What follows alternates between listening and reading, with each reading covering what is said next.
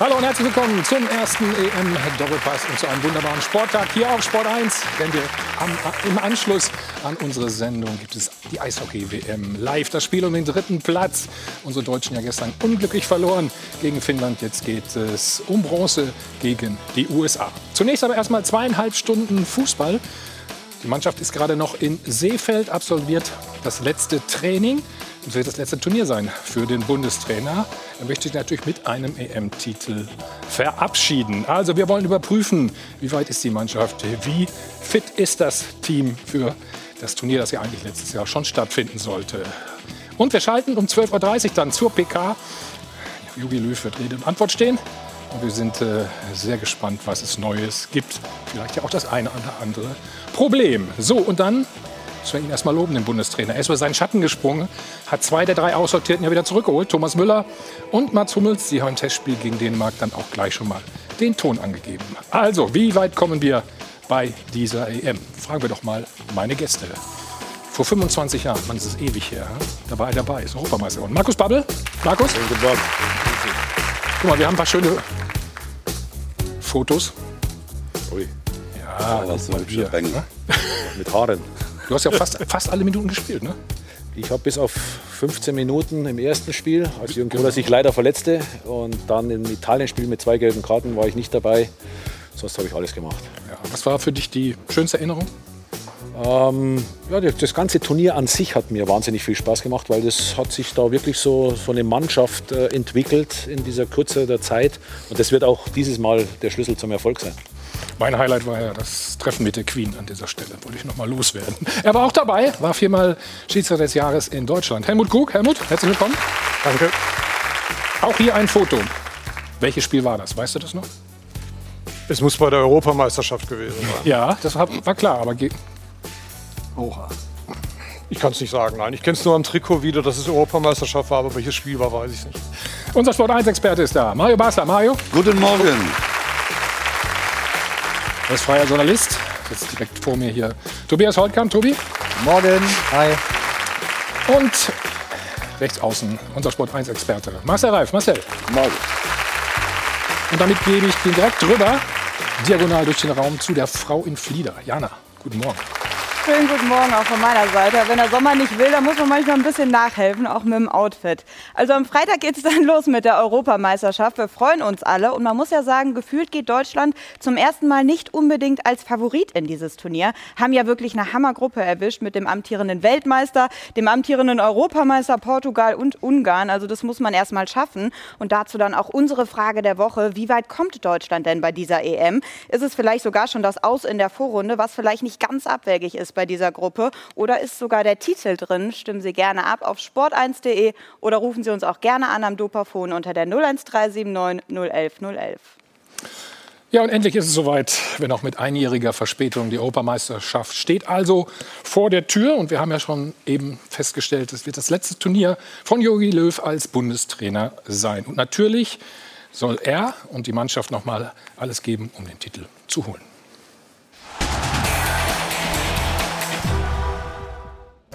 Einmal noch, bevor der ehemalige Assistent Flick übernimmt. Einmal noch richtig glänzen. Am Ende einer 15-jährigen Amtszeit. Ja, es gab Licht und auch Schatten. So Löw über den vorletzten Test, das 1:1 gegen Dänemark. Dunkle Flecken, die Chancenverwertung und das Gegentor. Aber dennoch, die Abwehrleistung war ein Lichtblick.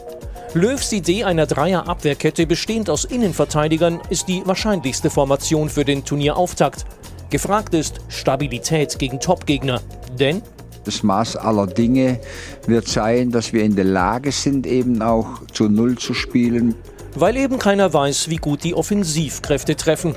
Auswahl hat Löw, der noch klären muss, welche Rolle Kimmich spielen soll. Dazu gibt es auch im überbesetzten Mittelfeld wichtige Personalfragen zu beantworten. Dass Löw bereit ist, alles für den Erfolg zu tun, beweist die uneitle Rückholaktion von Hummels und Müller, die sich bereits gegen Dänemark ausgezahlt hat. Was ähm, verbessert war insgesamt, äh, die Kommunikation auf dem Platz. Was ein gut funktionierendes Kollektiv erreichen kann, dafür ist der WM-Titel 2014 ein leuchtendes Beispiel. Unvergessen bleibt aber auch das finstere Kapitel Russland 2018. Spannende Frage also. Wird Löw am Ende wieder zur Lichtgestalt? Du Marcel, anders gefragt, bis zu diesem Zeitpunkt, wie würdest du die Ära Joachim Löw bewerten? Ja, mit, mit dem Höchsten, was du erreichen kannst. Weltmeister, mehr, mehr kannst du als Trainer nicht, nicht holen mit, mit der Nationalmannschaft. Und mit einem für, für deutsche Verhältnisse unsäglichen Turnier in, in Russland. Also du hast wirklich den ganzen Spagat hingelegt. Und jetzt, zum, zur, zum Zeitpunkt jetzt, finde ich, er hat den Zeitpunkt gut für sich selber gewählt. Er hat die Deutungshoheit mhm. behalten da. Er hat gesagt, ich mache das bis zur EM. Und so wie er sich jetzt verhält, finde ich, macht er das gut. Ich glaube, ihm ist es mittlerweile jetzt auch nicht mehr so wichtig, ob er nach diesem Turnier Lichtgestalt ist, sondern er will ein Turnier spielen. Und das ist gut so. Wie ist deine Bewertung, Mario? Na, ich glaube, dass er, dass er relativ gut gearbeitet hat ne? über, die, über, die, über den langen Zeitraum. Ich meine, es ist ja immer so, wir kennen es ja in Deutschland, wir sind ja bei jedem Turnier, sind wir Deutschen ja immer die Besten, wir müssen ja alles immer gewinnen. Ähm, aber wir vergessen natürlich dabei, dass die letzten Jahre natürlich auch die anderen Nationen alle gute junge Spieler rausgebracht haben. Das, was wir 2014 hatten mit, mit, mit unserer äh, Truppe, äh, haben die anderen alle versäumt bis zu dem Zeitpunkt und dann irgendwann mal aufgeholt äh, mit dem Nachwuchs. Das sieht man an den Franzosen, was die für, für junge Spieler rausbekommen haben. Und deswegen muss man dann halt auch mal als Deutscher zufrieden sein, wenn du halt mal im Viertelfinale vielleicht ausscheidest. Wobei ich habe es ja 2018 oder vor 2018 habe ich es ja auch schon gesagt, dass wir die Runde, die Vorrunde nicht überleben. Und ich befürchte das Gleiche. Wieso? Wir brauchen ja mit Glück, äh, wenn du Dritter wirst, kommst du auch noch weiter. Ja, aber da brauchst du ja auch wieder Glück. Und, äh, äh, aber dann wären wir ja auch schon wieder nicht zufrieden, wenn wir als Dritter weiterkommen. Dann ist ja Deutschland wieder das Geschrei sehr groß. Mhm. Naja, das wäre ja auch eine Enttäuschung, Markus. Da muss man mal ganz klar sagen. Ja, aber es ist, es ist ja nicht so, dass, äh, dass man in dieser Gruppe nicht ausscheiden kann. Ja, das ist natürlich mit Frank Frankreich, Portugal zwei Hochkaräter. Ja. Ähm, dann musst du gegen Ungarn schon und wir wissen alle, wie schwer es ist, wenn man muss. Ja, und äh, also auf der anderen Seite kann es aber auch genau der Einstieg für so ein Turnier sein, wenn du das positiv gestaltest, dass du dann eben mit diesem Flow durchs Turnier äh, ziehst dann. Hm. Ja, die Portugiesen sind ja auch Dritter äh, geworden äh, bei der letzten äh, Europameisterschaft, als sie dann am Ende, also Gruppendritter geworden, ne, als sie es dann am Ende äh, geschafft haben. Insofern, das, es gibt ja so viele Konstellationen, haben wir häufig erlebt bei so Weltmeisterschaften, Europameisterschaften, wo die Vorrunde dann im Grunde ein ganz eigenes Ding ist im Vergleich zu dem, was danach kommt. Äh, also du musst dich schon bei der EM wieder sehr dumm anstellen, glaube ich, wenn du äh, nicht weiterkommen willst. Ne? Selbst die, ich glaube, die besten vier Gruppendritten kommen ja sogar, kommen ja sogar genau. weiter. Ja.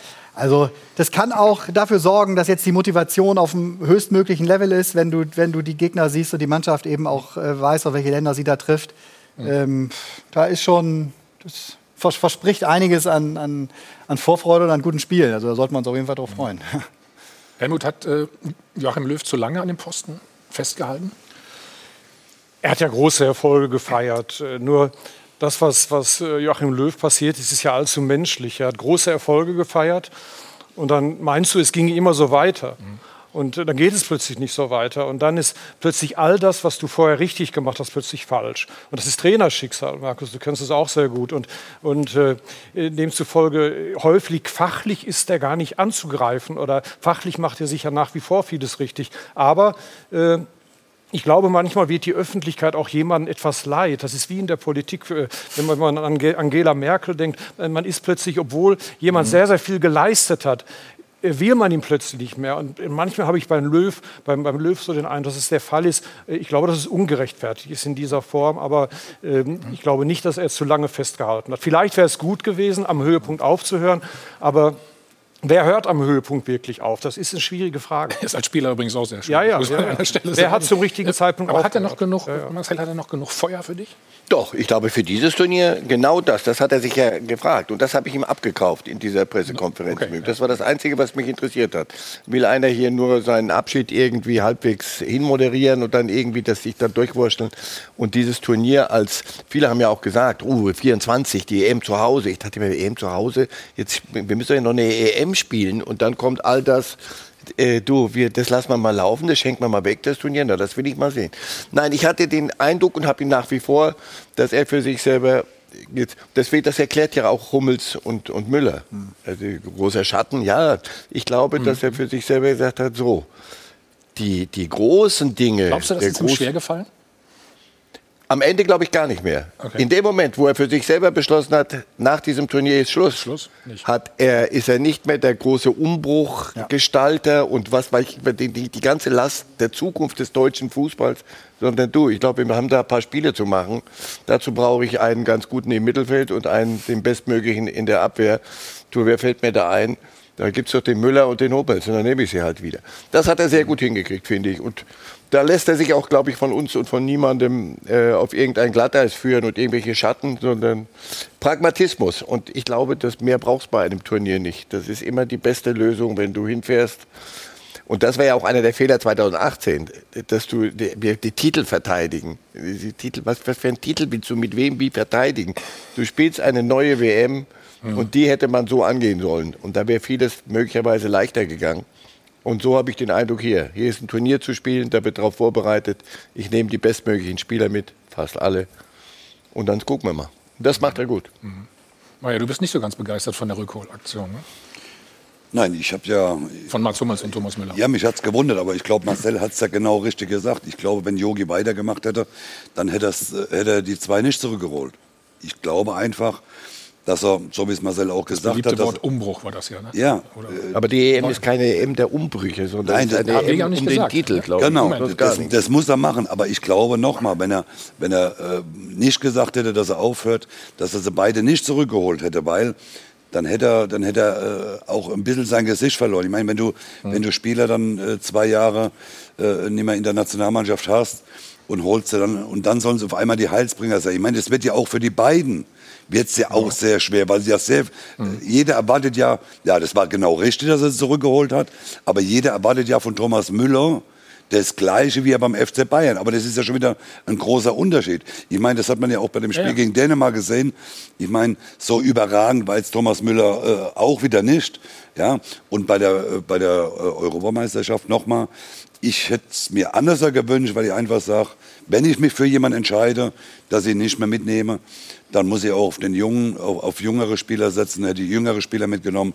Aber weil es sein letztes Turnier ist, macht das für sich, macht das richtig, weil er hat sich nochmal Erfahrung Mario, mit reingeholt ins Boot. Vielleicht war äh, Thomas Müller fußballerisch gegen die Dänen jetzt nicht überragend und an seinem Level, dass er auch für Bayern ne, äh, und, unter Druck spielt. Ne? Wobei das, glaube ich, machen dann auch noch die Spiele, wenn es dann wirklich tatsächlich um was geht. Aber ich glaube, als Faktor war er ganz, ganz wichtig. Und, und dieses Radio Müller heißt es ja gerne an der Sebener Straße. Ne? Also er sendet permanent. Aber er die schießen ja er- keine Tore. Radios schießen keine Tore. Radios schießen keine Tore. Sind schöner der eine oder andere sagt vielleicht auch, der bringt das Gefüge wieder durcheinander, wenn der zurückkommt. Ist doch klar. Ja gut, aber das muss der Bundestrainer ja entscheiden. Ne? Da hat, er- welches- hat er sich eben für den Weg entschieden. Welches Gefüge? Das, wo du 0-6 gegen Spanien kriegst. Ich glaube, der hat Dieses Gefühl. verstanden. Das Harmoniegefühl. Ja, und das war eine so genau Fehleinschätzung willst. gewesen. Er wollte den totalen Umbruch, er hat die Jungen machen lassen und hat sie überfordert. Ohne Herbergsväter wie, wie, wie ein Hummels, wie ein Müller, waren sie überfordert. Sie konnten ihm das, was er in ihnen gesehen hat, nicht, nicht liefern.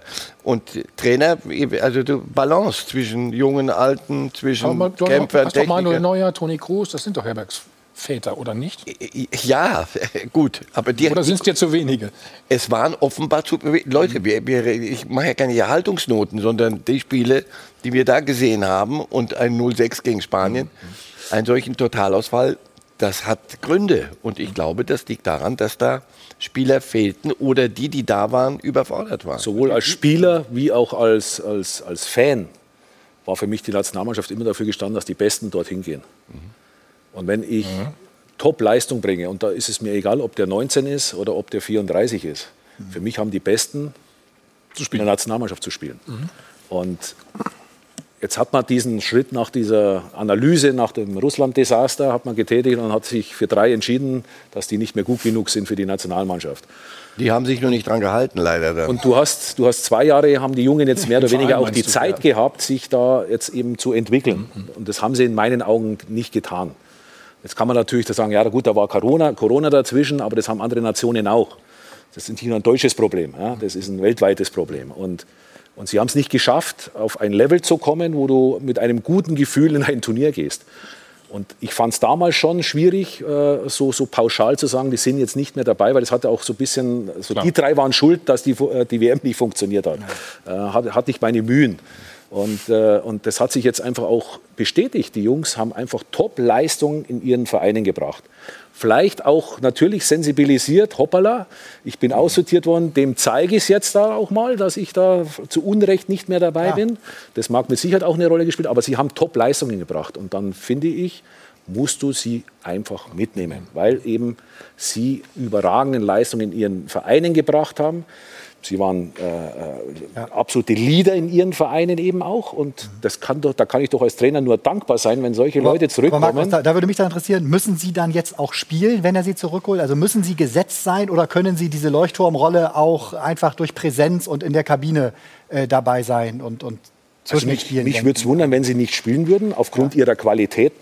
Aber ich sehe es jetzt nicht zwingend notwendig, einen ein Freifahrtschein ihnen zu geben, sondern sie müssen im Training, in den Vorbereitungsspielen eben auch so Gas geben, dass sie diese Berechtigung haben, dann eben auch zu starten. Und die besten Jungs, die, die Jogi Löw da erkennt im Training, wo für ihn den besten Eindruck machen, die musst du da auf, auf, aufs Blatt, auf den Blatt schicken. Mhm. Ja, also die Ergebnisse sprechen ja für sich in den letzten Monaten, die Ergebnisse der Nationalmannschaft. Und äh, wenn ich äh, zwei etablierte Spieler die zudem sehr populär sind, auch Leistungsträger sind, aussortiere, muss ich mindestens Gleichwertiges haben, um das ja. zu ersetzen. Und, äh, und all das ist nicht nachgewiesen worden. Und von daher ist sicherlich die richtige Maßnahme, die beiden zurückzuholen. Qualität geht vor. Und äh, ich bin auch überzeugt, dass Mats Hummels und, und äh, Thomas Müller die Mannschaft verstärken werden. Und du brauchst solche Leute eben auch für so ein Turnier, erfahrene Leute. Nur mit jung, frisch, fromm, fröhlich, frei wirst du einem Turnier sicher nicht weiterkommen. Es war ein ordentlicher Auftritt äh, im Testspiel gegen Dänemark, aber da ist noch viel Luft nach oben. Ja, wir wollen noch mal auf eine explizite Szene drauf gucken, auf dieses Spiel zwischen Deutschland und Dänemark. Da war schon viel Gutes dabei, unter anderem dieses Tor von Florian Neuhaus, also nach der Flanke von Robin Gosens. Bisschen Unordnung im Strafraum, aber dann schaltet hier Neuhaus einfach am schnellsten. Es war übrigens sein zweites Tor im sechsten Länderspiel. Also er präsentiert sich wirklich gut im Trikot der Nationalmannschaft. Aber Marcel hat es eben ja schon angesprochen, man braucht ein gutes Mittelfeld und man kann ja sagen, wir haben fast schon ein zu gutes Mittelfeld, denn es herrscht dort echt ein Überangebot. Deswegen die Frage, besteht denn für Neuhaus überhaupt die Chance zu spielen? Wir schauen erstmal, Marie, du hast uns eine Aufstellung gebastelt, sage ich mal, oder eine Wunschaufstellung ne? hingelegt. Und da ist er dabei. Auf Verdacht. Da ist er dabei, ne? Florian Neuhaus. Ja, für mich, für mich ist er Warum? dabei. Äh, ja, er hat in, in, in Gladbach schon äh, gezeigt, dass er, dass er äh, eine, eine gute äh, Rolle spielen kann. Der ist äh, ein sehr, sehr guter Spieler meines Erachtens. Äh, ich glaube nicht umsonst hat auch Bayern München Interesse an ihm. Und das hat er auch in dem, in dem Länderspiel gegen, gegen, gegen Dänemark gezeigt, dass er, dass er, also für mich gehört er in die Mannschaft und ich glaube, deswegen habe ich auch so ein, so ein verstärktes Mittelfeld gemacht. Mit, mit, äh, wenn, man, wenn ich mit Dreierkette hinten spielen würde, so wie ich es vermute, habe ich mit Neuhaus oder auch Kimmich theoretisch kann man auch auf die rechte Seite stellen, der dann die rechte Seite abdeckt. Links Goretzka, der für mich überragend gespielt hat. Gündogan äh, gibt es für mich überhaupt gar keine Diskussion, dass der nicht spielt. Äh, Wo ist Thomas Müller bei dir? Thomas Müller ist da, wo ich ihn halt im Moment sehe. Ich, ich, Nochmal, ich, ich habe nichts gegen, er hat eine, eine sensationelle äh, anderthalb Jahre jetzt gespielt, aber ich glaube einfach, du tust, äh, du kannst Sahne nicht rauslassen, weil Sahne für mich ein überragender, wenn er es auf den Platz bringt. Du kannst knapp. Ja, ja, da hast du schon eine Einschränkung. Ja, mhm. ja, aber äh, er ist mir doch in der Position wichtiger über links, mhm. weil Thomas kann äh, über links mal gar nicht spielen. Knapri kannst du nicht rausnehmen von der, von der Geschwindigkeit her. Und Havertz ist Champions League-Sieger, hat das Tor geschossen. Äh, da gibt es ja auch keine Diskussion, dass der vorne spielen muss. Und ich glaube, dass du gerade gegen Portugal und gegen Frankreich aus dem verstärkten Mittelfeld äh, mit, mit Spielern, die defensiv genauso wie offensiv sehr viel bringen können, äh, glaube ich, haben wir, hätten wir da ein perfektes Mittelfeld. Kann Thomas äh, Müller den Joker aus seiner Sicht? Ich glaube schon, dass er auch, Yogi hat es ja gesagt, er, er, hat ja keinem oder beiden ja gesagt, es gibt keine Stammplatzgarantie. Hat er ja beiden nicht gegeben. Und du musst natürlich auch als Trainer, und das weiß der Markus noch viel besser, du musst dich natürlich auch ein bisschen am, Geg am Gegner orientieren. So, jetzt nehme ich einen aus der, wenn soll ich aus diesem Vierer Mittelfeld rausnehmen? Jetzt könnte ich sagen, okay, wir können Neuhaus, weil der vielleicht bei Gladbach spielt, den können die rausnehmen, aber auf die anderen drei kann ich ja überhaupt nicht verzichten. Also das sind ja drei Spieler, die, die musst du ja spielen lassen. Und deswegen glaube ich einfach. Und Toni Neuhaus- Groß ist bei dir draußen. Bitte? Groß? Toni Groß ist im, ja, also auch aufgrund, er hat Corona gehabt. Äh, Du weißt nicht, wie er, in welch einer körperlicher Verfassung er ist. Aber auch das ist ein Spieler, äh, ich glaube, der wird sie jetzt erstmal nach Corona wieder auch sagen, ja, da sitzt sie halt erstmal auf der Bank, weil das Mittelfeld, äh, also ich wüsste nicht, wer jetzt viel, viel besser Also eigentlich müssten wir mit 12 Mann spielen, ne? oder vielleicht mit 13. Das Vielleicht ist ideal, 13, habe ich ja, verstanden. aber geht nicht. Markus hat auch eine Aufstellung ähm, gebastelt, wie wir soeben so schön gesagt haben. Die schauen wir uns gleich ganz in Ruhe an. Ich kann schon mal eins verraten. Ihr würdet beide mit Dreierkette hinten auch spielen. Also machen eine kurze Pause, dann äh, geht's weiter Richtung EM. Werbung Anfang. Werbung Ende. Wir sind wieder zurück beim EM-Doppelpass. Mario hat gerade schon eine Aufstellung uns vorgelegt. Die schauen wir uns noch mal an. Also ohne Toni Groß, ohne Thomas Müller, ohne echten Mittelstürmer. Aber da haben wir natürlich auch keinen, ne, Mario, oder? Genau, also Äh, Volland hätten wir theoretisch. Wir haben einen. Wen haben wir? Holland. Ja, Holland ist ein echter Mittelstürmer. Ich finde den auch gar nicht so schlecht. Finde den in dieser Saison richtig Alles klar. gut. Auf jeden Fall ist der Stuhl neben mir gerade frei, weil Markus Babbel ist bei Jana und ähm, präsentiert uns jetzt mal seine erste Elf. Goldrichtig aufgestellt. Expert präsentiert die Top 11 der Woche. Ja, ich habe mir mal Verstärkung geholt von einem Europameister und bin sehr gespannt, wie du in dieses Turnier gehen würdest. Stell uns deine Aufstellung gerne mal vor. Ja gut, äh, ich bin davon ausgegangen, Jogi Löw, so wie es aussieht, will ja mit einer Dreierkette spielen. Das wären meine drei Verteidiger mit Hummels in der Mitte, mit Rüdiger links, weil ich schon glaube, dass äh, Gosens äh, die Absicherung hinter sich braucht. Ich habe ihn ein paar Mal in Bergamo gesehen, wo er nach vorne, wenn er die Absicherung hat, unglaublich viel Druck machen kann, Dampf machen kann. Aber in der Viererkette links hinten äh, gefällt er mir nicht so gut. Also er braucht diese Absicherung. Ich würde auch Joshua Kimmich auf die rechte Seite stellen, weil in, diesen, in dieser Formation äh, gerade die Außenverteidiger relativ viele Ballkontakte bekommen. Er könnte sein Spiel aufziehen, eben von dieser, Sitter, von dieser Position aus. Emre Can, derjenige, der vor der Abwehr absichert, der sich gar nicht großartig in die Offensive mit einschalten sollte, sondern wirklich den, den Abräumer vor der Abwehr spielen soll und den anderen Part eben Leon Goretzka, der für mich einer der weltbesten Box-to-Box-Achter ist, äh, die es im Weltfußball gibt. Und dann eben vorne meine drei, ähm, die sich immer wieder abwechseln können. Äh, wichtig ist für mich, dass sie eben nicht so ja, so links außen, rechts außen im klassischen Sinne spielen, sondern eher so als zwei Zehner plus dann eben den Stürmer, wobei ich da eher äh, Timo Werner da im Zentrum sehe und mit Havertz und Müller zwei extrem clevere, intelligente äh, Spieler, die immer wieder in die Räume auch reingehen können. Ähm, so wäre meine, meine Aufstellung. Wir hatten eben schon mal über dieses Überangebot im Mittelfeld gesprochen. Du hast es jetzt gelöst mit Goretzka und Schahn, das hast du uns gerade schon erklärt. Warum kein Kroos und kein Gündogan? Ah, Toni Kroos sehe ich da im Moment nicht, weil ich über, der Überzeugung bin, dass die besser sind. Ähm, bei äh, Ilka Gündogan tut es mir so ein bisschen leid, weil äh, in, in den Vereinen spielt er wirklich herausragend gut. In der Nationalmannschaft hat er mich selten überzeugt. Und äh, es gibt ja so Spieler, die sich dann da etwas schwerer tun wie im Verein. Und dazu gehört für mich der Ilkay. Und, äh, und trotzdem sind es ja tolle Alternativen. Also wenn dann was verändert werden müsste, eben weil Goretzka nach seiner Verletzung noch nicht die Power hat für 90 Minuten, hast du mit Gündogan natürlich einen hervorragenden Spieler, der eben genau diese Position eins zu eins spielen kann. Und auch in der Offensive sind noch ein paar prominente Namen bei dir auf der Bank, unter anderem Leroy Sané und Serge Gnabry. Die waren bei Mario ja beide in der Startelf. Ich bin mal gespannt auf seine Gegenargumente. Das war die Top 11 der Woche, präsentiert von Expert mit den besten Empfehlungen. Ja, Gegenargumente. Es gibt ja keine. Es gibt ja, äh, wie gesagt, wenn wir Deutschland rumfragen, da werden wir wahrscheinlich 18 Millionen, 85 Millionen, 83 Millionen verschiedene Aufstellungen haben. Äh, theoretisch kann man so spielen. Ich glaube es nicht, dass wir, dass wir so auflaufen. Ich glaube, dass wir in Richtung meiner Aufstellung gehen, weil Knabri, Knabri kannst du nicht äh, rauslassen. Sané würde ich auch spielen, wenn er seine Leistung bringt. Wenn er es nicht bringt, muss er klar raus. Aber Berner ist äh, meines Erachtens, die, die, die Spieler, die ich von ihm gesehen habe, der trifft ja kein Hochhaus im Moment und deswegen, äh, ich glaube, da ist, er, da ist er ein bisschen verbraucht auf der Seite. Und da erwarte ich, würde ich mir von Sané viel mehr erwarten. Aber du wolltest Markus noch äh, eine Frage stellen. Ja, Markus, das, äh, ich habe nur eine Frage. Ich meine, du bist ein toller Typ, wir haben ja lange zusammengespielt, du musst ja immer für mich ackern. Aber wie bist du auf dieses Hemd gekommen, bitte? Ja, wie die Jana richtig gesagt hat, wenn der Sommer schon nicht hierher kommt, dann müssen wir wenigstens auch mal Sommer nach außen dokumentieren. Es war in Australien. Ach so, Da gibt's Sonne, da gibt's Sonne. Marcella, lass uns mal äh, die Aufstellung von Markus ein bisschen diskutieren. Kannst du damit leben?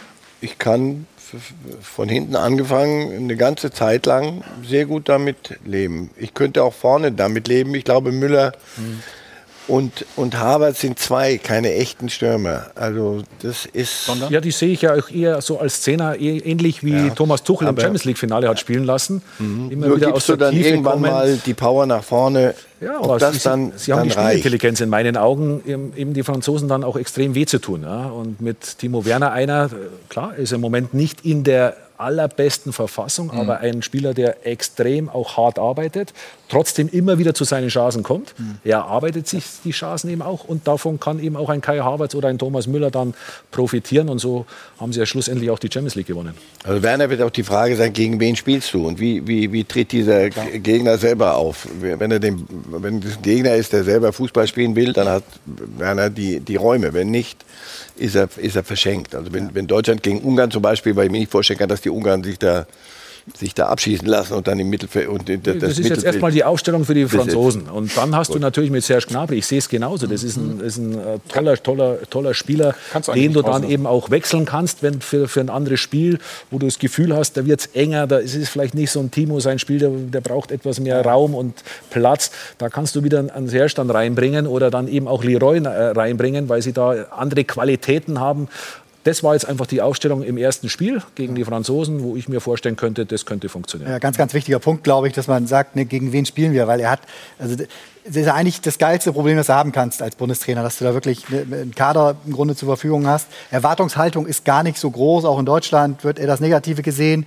Äh, dafür hast du eigentlich ganz gute Spieler beieinander. Du hast in der Pause eben schön gesagt, ne, es geht nicht darum, die besten Spieler aufs Platz zu stellen, sondern die beste Mannschaft zu finden. So, ne? Und das äh, ähm, sind dann manchmal auch Kombinationen, die man von außen vielleicht gar nicht so sieht, wer zu wem. Erinnert dich an die Weltmeisterschaft. Auf einmal spielt ein Höwe des linker Verteidiger da, wo kein Mensch damit gerechnet hatte und er hat es herausragend gespielt und hat gespielt, ja. mitgeholfen, dass, dass man Weltmeister wird. Oder Mustavi auf der rechten Seite. Ja, vielleicht kann Ginter so eine Rolle äh, möglicherweise äh, einnehmen. Ich, deswegen muss, man muss gucken, Marcel hat es auch gesagt, ge- wer ist der Gegner quasi, wie spielen die? Natürlich werden wir gegen die Franzosen mit sehr hoher Wahrscheinlichkeit, sag ich äh, zumindest nicht, das Spiel bestimmen und beherrschen. Und wenn du da dann auf Schnelligkeit setzen musst, gerade nach vorne, ne, dann macht vielleicht der ein oder andere Spieler, gerade ein Sané, auch mehr Sinn als in einem Spiel, wo du weißt, dass du vorne sehr, sehr häufig den Ball und kreative Ideen brauchst, um eine Abwehr, äh, um, um, eine, um eine sehr massive Abwehrkette eben durchbrechen zu können. Ne, also die Optionen sind reichhaltig gegeben. Ja, und ich sehe auch Volland als eine, eine Option. Ich, da, da zum Beispiel ist finde ich, ist er sehr über seinen Schatten gesprungen, weil er war nie ein, Fan von Jogi Löw, von, von Volland. Das ist ein Mittelstürmer-Typ. Und ich hatte den auch aus dem Fokus verloren. Dann habe ich mir ein, zwei Spiele mal angeguckt von, von Monaco. Der ist eine, ein, ein, ein Stoßstürmer. Das, was bei uns weg äh, ausgebildet und wegtrainiert und wurde in Deu- in Deutschland über, über die Jahre, gibt es nicht mehr, die Typen, weil so einen brauchst du nicht. Da hat man sich den Lewandowski irgendwann mal angeguckt und gesagt, sag mal, das geht ja doch mit einem richtigen Stürmer, kann man ja auch Fußball spielen und gar nicht Und mal so nicht, schlecht. ja. Also, das ist wahrscheinlich nicht einer, der mir jetzt in der, in der Anfangself ähm, einfällt, aber ich glaube, es ist sehr gut, ihn dabei zu haben. Also ich glaube, Kovac- es kann der Moment im Spiel kommen, wo du sagst, so pass auf, wir haben jetzt genug rotiert und alle sind kreuz und quer gelaufen, jetzt machen wir es mal auf die alte Nico, Nico Kovac hat, hat äh, so wie ich gehört habe, wirklich äh, für ihn gekämpft. Also hat äh, mehrmals den Bundestrainer auch am, am Telefon gehabt und hat ihm einfach erzählt, äh, was der Volland auch im Training, weil klar, wie soll Jogi Löw das von hier jetzt einschätzen, was da so im Alltag passiert, ne? Aber äh, was für Leistungen der, mit welcher Einstellung der reingeht jetzt äh, in, in Frankreich, Monaco, äh, wie er auch in den Spielen äh, noch wieder zu Leverkusen da wohl auch Schritte gemacht hat. Körperlich auch, der hat das ein oder andere Pfund, habe ich den Das, Eindruck. das ist genau, das ist verloren. eine Option, die wir so im Kader nicht haben. Deswegen äh, habe ich mich total gefreut, als er nominiert Ja, äh, genau. äh, wurde, weil der kann in gewissen Situationen, äh, muss ich euch nicht sagen, ihr seid die, äh, Profi, die Profis äh, gewesen, kann der, glaube ich, ein, ein sehr, sehr guter, sehr, sehr guter Trumpf werden. Helmut, die Rolle von äh, Kimmich, wie siehst du sie und wo siehst du sie? Da musst du die Fachleute fragen. Also ich bin äh, da wirklich an der Stelle überfragt. Ja, was ich, sagt ich dein finde, Bauch? Können wir finde aber so eins, sagen. bitte. Was sagt dein Bauch? Äh, Ich, ich will mich da gar nicht zu äußern. Ich will nur eins sagen an der Stelle. Also die Tatsache, dass wir hier über, über äh, Alternativen diskutieren und dass dort Alternativen vorhanden sind, zeigt ja, dass dort Potenzial vorhanden sind. Die Alternativen, die wir aufgezeigt haben, die sind ja so schlecht nicht. Also von daher äh, muss man schon sagen, dass dort eine breite, eine entsprechende qualitative Breite da ist, um äh, dort bei, dieser, bei diesem Turnier auch gut abzuschneiden. Ich glaube, Kimmich ist, äh, verfügt über eine Qualität, die, das macht ihn unter anderem zu einem so außergewöhnlichen Spieler, nämlich eine gewisse Demut. Das haben nicht, nicht viele in sich. Woran das machst du das fest? Das mache ich daran fest, dass einer sagt, ich bin jetzt Sechser und äh, ich möchte die Diskussion, und das, das spürst du ja, muss er ja nicht so sagen, aber das merkst du ja, ob einer sagt, das könnt ihr vergessen, also mich dann nochmal auf Rechtsverteidiger, das mit mir nicht zu machen. Ich glaube, er ist ein, ein Mannschaftsdiener und er hat, hat und das macht ihn für mich zu, unter anderem zu einem so ungewöhnlichen Fußballspieler. Wenn Löw sagt, das, ist deine Aufstellung ist eine verkappte, ähm, jetzt tun wir doch wieder auf rechts. Ich glaube, wenn, wenn, wenn, ihm das, wenn, die, wenn ihm das klar ist und er das nachvollziehen kann, wird er das machen, ohne Murren und ohne Leistung zu verlieren. Im Moment fällt mir es überall schwer, selbst bei den, den, den großen Bayern, ihn aus, von der 6 wegzunehmen, weil ich, dem, dem zuzugucken ist. Aber da hast du die Alternative auf der rechten Verteidigerposition und die hast du hast du hier in dem nicht. Nationalmannschaft Du hast nicht, das so, ist ja das sagst, Geheimnis wow, der Dreierkette. Das, das, So, äh, warum wir, jetzt wenn wir die- welche hätten, die Lösung, ja. hätten wir es anders Deswegen glaube ich, dass er da sehr, sehr wertvoll sein kann, weil er eben von da äh, eben auch das Spiel mitbestimmen kann, weil, weil das ist eine Position, wo du relativ viele Bälle auch bekommst.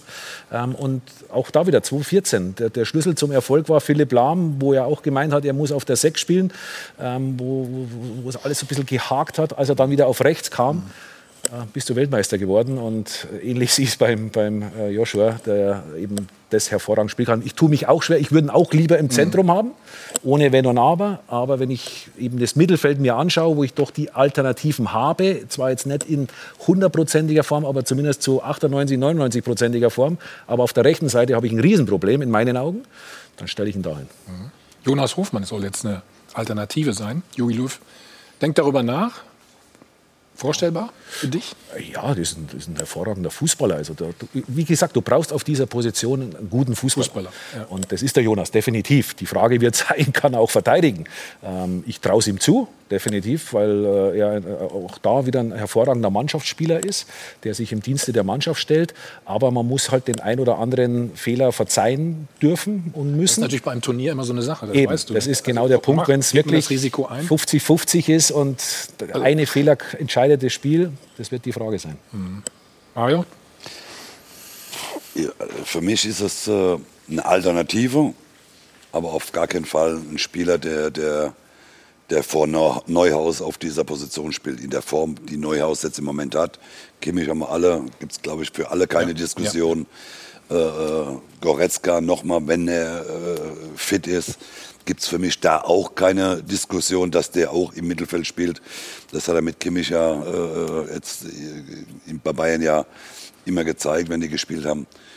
Wie gesagt, Helmut hat es richtig gesagt, wir haben, wir haben eine Breite, wir haben einen breiten Kader, wir haben auf alle Positionen, du kannst, du, wir können auch eine komplett andere Mannschaft aufstellen. Ich glaube, da könnten wir auch ganz gut äh, mitleben und deswegen ist es für uns natürlich schwer. Also eigentlich wolltest du sagen, wir sind gar nicht so schlecht, wie wir uns teilweise vielleicht auch Nein, machen, weil wir na- eben sehr natürlich, viele, wir haben, wir haben sehr ja die Spiele, viele aber gute einzelne Spieler haben. Ja, wir haben einzelne Spieler, aber es geht ja am Schluss nicht um die einzelnen Spieler. Es geht um das, um das Gesamte, um die Mannschaft. Du brauchst, natürlich hast du auch mal in einem Spiel einen dabei, der halt auch mal ein Spiel ganz allein entscheiden kann. Aber gerade gegen Frankreich und, und, und gegen Portugal, ich glaube, da brauchst du eine kompakte Defensive, da brauchst du äh, offensiv wie defensiv Spieler, die, die einfach nach hinten auch sehr viel arbeiten werden müssen.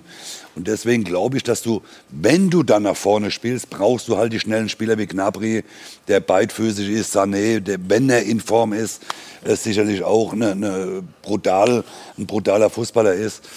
Äh, ist es sehr schwierig. Aber ich Sané- glaube noch Sané mal, dass meine Aufstellung spielt. Sané hast du mehrmals jetzt gesagt, wenn er denn in Form ist. Ne? Wir machen einen Spot, dann reden wir über ihn. Er ist so ein bisschen die Reizfigur in der Nationalmannschaft.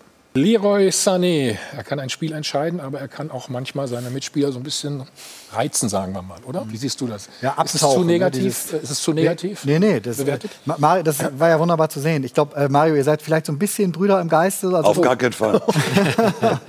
Leroy Sané und du, nicht? Ich war eine Maschine. Ja, okay. Mhm.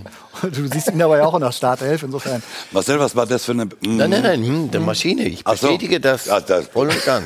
Also an Mario Basler war ja auch äh, immer mal wieder, gab es ja Phasen, ich muss jetzt immer sehr vorsichtig sein, äh, weil das äh, gibt es dann in doppelter Schärfe gleich zurück. gab immer mal Phasen, äh, wo, du dir, äh, wo du dich so zurückgezogen hast, dass du die Kraft dann gesammelt hast, um in der entscheidenden Phase da zu sein und das Tor zu machen. Tobi, das ich okay? muss die leider unterbrechen, aber nichts Böses oder Negatives, sondern Markus hat ja oft hinter mir gespielt. Der Markus Das war auch gut so. Wusste, ja, klar, wusste das natürlich. Aber der wusste natürlich auch, dass egal, dass ich nach hinten natürlich nicht so viel gearbeitet habe, das weiß ja jeder. Aber Markus wusste natürlich, dass halt irgendwann mal in der 85. Minute knallt halt mal. Ja. Und das ist ja das, was ich auch so einem Spieler zugestehe.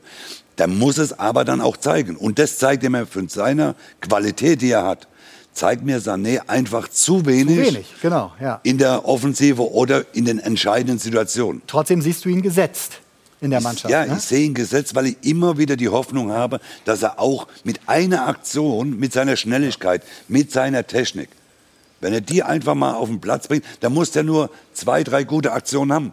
Die würden mehr in der Offensive für ihn schon reichen, weil er, weil er damit auch ein oder zwei. Tore vorbereiten oder auch selbst schießen kann. Man muss es ist, sich- ist man- natürlich man- nur man blöd, muss wenn die anderen das nicht akzeptieren. Ne? Dass Das sie für ist- ihn arbeiten müssen und er vielleicht nicht immer mit. Man muss sich so einen Spielertypen, ob das jetzt ein Barca damals ist, ein Sané jetzt, man muss sich den halt leisten können als, als Mannschaft. Geht das Tobi, heute, aber geht du das sagst, heute? Mann, Mann ist, sind die da. Mann Genau, sind, genau. sind Die die, die da draußen, die sitzen und die Verantwortung haben. so. Oder ja, ja, Karl genau. Rummenigge hat auch bei Hitfeld mal äh, sehr böse äh, ins Stammbuch geschrieben, Fußball ist keine Mathematik. Ich glaube sehr wohl. Also nach vielen Jahren, glaube ich, habe ich das so ein bisschen verstanden. Trainer rechnen sehr wohl.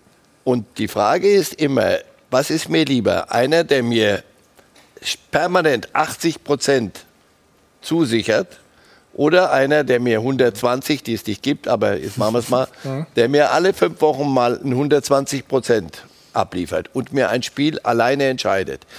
Und die Entscheidung musst du aber treffen, du als Trainer, vor dem Spiel. Ja, ich merke, du hast mit, dich mit Ottmar Hitzfeld unterhalten. Ja, ja. Genau das hat er eben auch mal zu mir gesagt. Du, du brauchst die Spieler, gerade in der Defensive, wo du weißt, die bringen dir 80 Prozent. Die, auf die kannst du dich verlassen. Dann brauchst du eben diese Marios, die in einem Spiel 100 Prozent, aber dann eben auch mal in einem Spiel dabei sind, wo halt nur 40 ist. Das, damit musst du leben.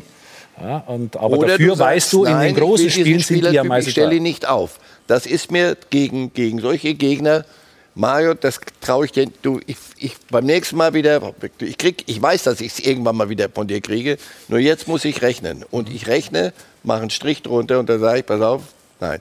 Und Sané, nur bevor wir ihm alles jetzt so ein bisschen schenken, weil er wunderbare Dinge kann und irgendwann mal muss er für, für das Renommee, das er bereits jetzt mit sich rumschleppt und vor sich herträgt, muss er auch mal ein bisschen verlässlicher werden im in Also er hat ja auch schon bei- Bayern Denkzettel bekommen ja, damals. Hansi Flick, du erinnerst dich? bei Bayern nach. Ne? Du, Wo er ausgewechselt, ein- und ausgewechselt hat? es muss dann ein, ein, eine, eine Tiefstniveau geben, unter das darf er nicht runter.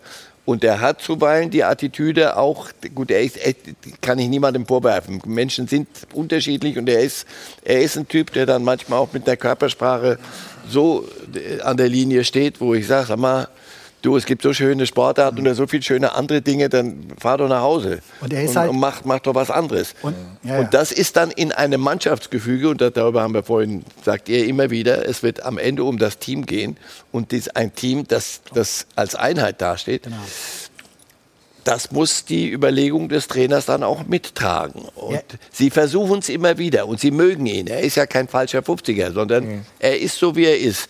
Und du merkst das, wir sehen immer wieder, auch im Training und wenn du die Bayern mal, mal auch auf dem Platz, die, die Radios, ja, wie, die, wie die Joshua und, und, und äh, Müller, wie sie, wenn der mal einen Sprint nach hinten macht und einen Zweikampf gewinnt in der eigenen Hälfte, also dass die den nicht auf den Schultern nach vorne tragen wieder, ist, ist Ja, alles. Das ist ein ganz wichtiger Punkt. Aber er muss zurückzahlen und auch mal verlässlich zurückzahlen. Nee, ich wollte nur sagen, Marcel hat gesagt, es ist so, wie es ist. Das sind drei Euro, oder? Hm? Oh ja, es ist wie es Und ist. Menschen, Menschen sind unterschiedlich. Das sind sechs schon mal. So, So, jetzt ja, bist du dran. Heute Los geht's. ja. Ganz entscheidender Punkt. Ne? Also äh, die Mann, äh, in der Mannschaft ist er auf jeden Fall Thema. Ne? Also die, die spricht über Sané. Ne? Ich weiß nicht, wie es damals äh, äh, zu euren Zeiten war. Ne? Ob es da auch die Fraktion gab, die gesagt hat, boah, ja, der Bas, das kann doch nicht sein. Ich wurde mal suspendiert von der Mannschaft. Von der Mannschaft sogar. Dass die sich beim Trainer, beim Ja. Otto Reagel oder was? Ja. Nee, nee, in Berlin. In Berlin. Achso. Ja, aber nur ein Spiel. Dann wussten sie, sie brauchen mich und dann habe ich wieder gespielt.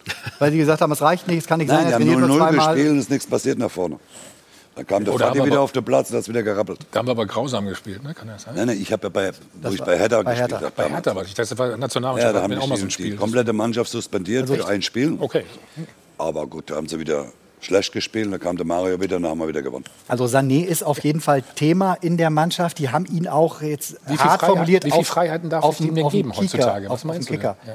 Ähm, da, ja, das, das, das, beziffern, das, ne? ja, das hängt halt damit zusammen, ob er dann eben diese entscheidenden zwei, drei Szenen, die er hat, ob er die auch ummünzt in Zählbares. Ne? Mhm. So, und, und das ist ein, das ist ein Vabon-Spiel. Äh, es gab schon zwei, dreimal die Situation, äh, auch auf dem Spielfeld gegen die, gegen die Dänen, ähm, wo es wo es laut wurde gegen ihn. Ne? Also wo auch ein Joshua Kimmich ihm, glaube ich, zweimal was gesagt hat. Irgendwann, jetzt hör auf zu labern, Alter. Ne? Als er dann danach dann im Leisen wieder zurück zu Kimmich lief und dem noch mal ein bisschen was geflüstert hat. Ne? Also äh, der, der Fokus ist voll auf ihm. Manchmal brauchen so eine Spieler das. Ähm, ich würde mir einen Sané im Moment nicht leisten. Also ich glaube, äh, der, Havertz, also wenn ich meine Aufstellung mache, muss ein Havertz äh, äh, da spielen, weil jemand, der jetzt die Champions League gewonnen hat, egal wer da kommt, Chelsea, auch Werner, ne, die kommen jetzt, du sagst eben, der hat keinen Möbelwagen getroffen in den letzten Wochen, trotzdem hat er die Champions League gewonnen. Also das ist ja eine ganz Aber nicht ordentliche er. Bilanz für einen, der keinen Also wegen Möbelwagen ihm haben sie die Champions League nicht gewonnen. ja, aber mit ihm. Ja? Mit und, ihm, ja. Und Thomas Tuchel hat auch eine Riesenauswahl. Daher schauen wir, wie es wie es dann, wie es dann aussieht. Aber ich sehe ihn kritischer und ich weiß auch, dass in der Mannschaft da der Blick sehr, sehr, sehr Hast du denn das ist in seine Gefühl, er hält sich schon für viel weiter, als er eigentlich ist?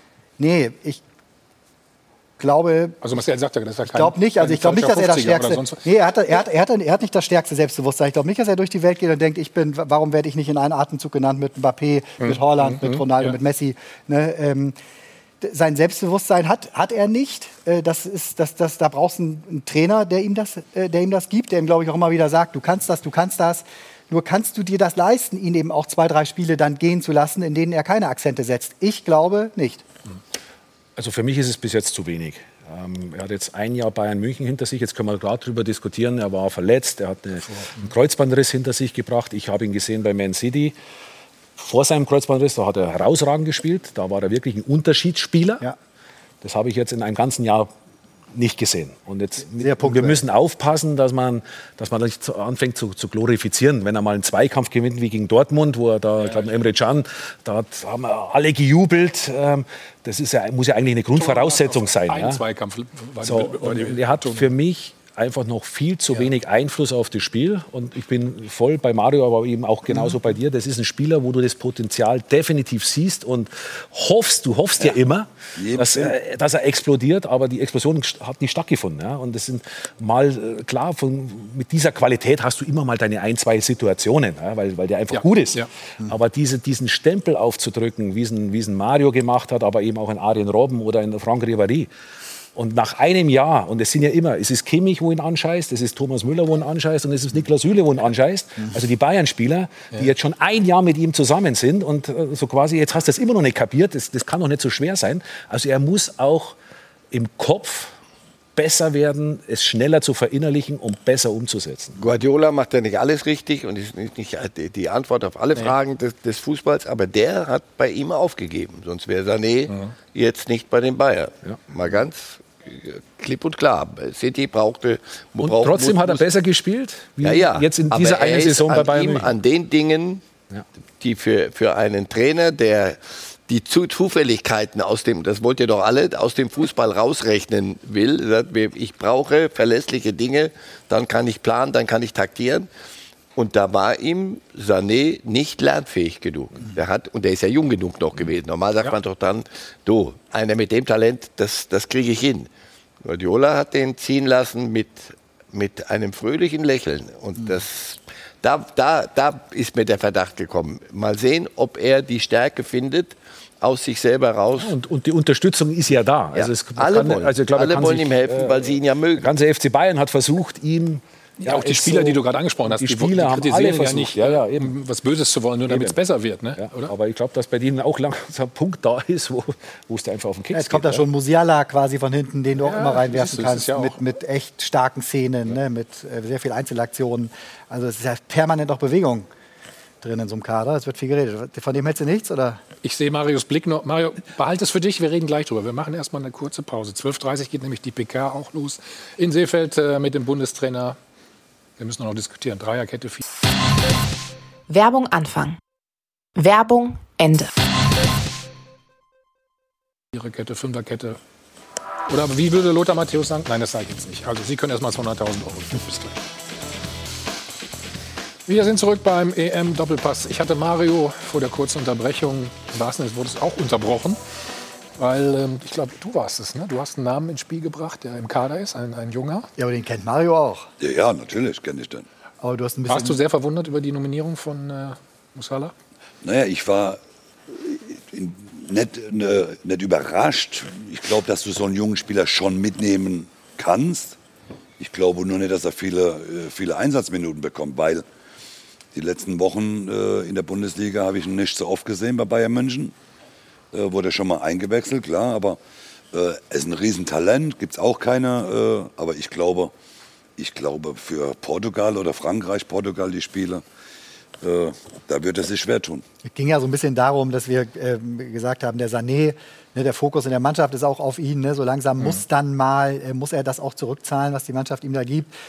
Der Druck ist wieder genau das, womit er vielleicht nicht so richtig umgehen kann. Jetzt gibt es da schon die Nächsten, die auch nach vorne kommen, die auch in der Mannschaft sehr beliebt sind. Unter anderem eben äh, der, der Jamal Musiala, der jetzt sogar noch mit zur Nationalmannschaft kommen ist. Also die Luft wird, kann sein, dass sie sehr schnell sehr dünn wird für, für, äh, für Sané. Auch in der Nationalmannschaft. Also offensiv viele Alternativen, viele Optionen, aber defensiv äh, da steckt noch ein kleines Fragezeichen dahinter. Ja, und wir wollen noch mal kurz drauf schauen auf dieses Testspiel gegen Dänemark. Und wenn ich eben sagte, da war schon viel Gutes dabei, dann gehört zur ganzen Wahrheit aber eben auch, dass die ein oder andere Schwäche im DFB-Team offenbart wurde. Insbesondere was die Defensivleistung angeht. Also wir sehen hier dann jetzt den Pass von Eriksen auf Paulsen in die Spitze. Schöner Pass. Aber damit ist dann auch die deutsche Abwehr schon überspielt. Unordnung. Und Paulsen kann das nutzen und trifft zum 1 zu 1 Endstand. Also hier sehen wir schon deutlich die Abstimmungen in der Defensive. Die passen noch nicht so ganz. Und auch in diesem Spiel sind die Deutschen ja wieder mit einer Dreierkette ins Spiel gegangen. Und das wirkt, wirft ja immer wieder Diskussionen auf. Was ist denn nun die richtige Wahl? Die Dreierkette oder die Viererkette? Die Frage gebe ich gerne in die Runde. Ja, Markus, du hast Dreierkette auch gewählt in deiner Aufstellung? Ja, aus einem ganz einfachen Grund, weil, weil Mit äh, drei Innenverteidigern logischerweise. den. Anschein macht, dass Jogi Löw mit der Dreierkette anfangen will. Deswegen habe ich mich auch dafür entschieden. Und das, ist, das sind Sachen, die musst du jetzt eben versuchen, in dieser Woche hinzubekommen. Ja. Äh, diese Abstimmung, äh, Mats Hummels lässt sich fallen, äh, Niklas Süle bleibt stehen, versucht hoch zu bleiben. Ja. Aber in dem Moment, wenn kein Gegnerdruck da ist, musst du eigentlich abkippen. Aber das sind jetzt so Dinge, die musst du jetzt äh, äh, möglichst schnell hineinbekommen, weil auch ein Niklas Süle es eben auch nicht gewohnt ist, in einer Dreierkette zu spielen. Bei Bayern München spielen sie nie eine Dreierkette, da sind sie immer in der Viererkette. Ist ja doch ein bisschen anders äh, zu spielen. Aber das sind jetzt die, genau diese Feinheiten, wo du jetzt versuchen musst, im Trainingslager hinzubekommen, damit es dann eben im ersten Spiel dann auch 100% Aber haben wir die Spieler denn, die die Dreierkette spielen können aus deiner Sicht? ja, definitiv, hundertprozentig. Mhm. Ich sehe Mats Hummels eben in der Mitte, derjenige, der die Kommandos gibt, Ja. der muss, der, das ist der mehr oder weniger der Kapitän in der Verteidigung, der muss die Ansagen äh, geben und dementsprechend die Spieler drumherum, um ihn herum müssen äh, darauf folgen. Die müssen laufen und schnell sein. Ja, laufen, schnell sein, gute Übersicht haben und sowas. Aber Antonio Rüdiger, also der ist dafür, dass er vor, ich glaube, halben, dreiviertel Jahr noch überlegte, Mensch, wie geht's in Chelsea hier für mich weiter und sowas, ist er da ne, absolut gesetzt, äh, könnte sich, wenn er vertragsfrei wäre, seinen äh, Top-Club europaweit aussuchen. Also der kommt jetzt aus dem Champions League-Finale, ist da gefeierter Mann. Tuchel setzt voll auf ihn. äh, der wird uns da verstärken, schon mit seiner ganzen Ausstrahlung. Das macht auch was her, wenn Gegner äh, auf eine Abwehr treffen, wo wirklich gestandene Größen sind. Mats Hummels hat europaweit einen sehr, sehr guten Namen, guten Ruf. Äh, Rüdiger jetzt aus der Champions League-Abwehr von, von Chelsea. äh, Matze Ginter, der kann eine Rolle wie so ein Hövedes äh, spielen. Ähm, der spielt ja eigentlich auch immer, ne? Damals, ja genau, aber auch so, ne, also kann auch so, genau, spielt immer. Ne, also kann mich nicht so erinnern, das haben wir draußen. Hast du in jeder großen Mannschaft hast du so, so, so zwei, drei Spieler gehabt, die eigentlich keiner so richtig auf dem Schirm hat, die auch nie besprochen worden sind, aber mhm. die am Ende eine sehr, sehr wichtige. Äh, sind die Hitzfeldchen 85 Prozent Ja, ja, genau.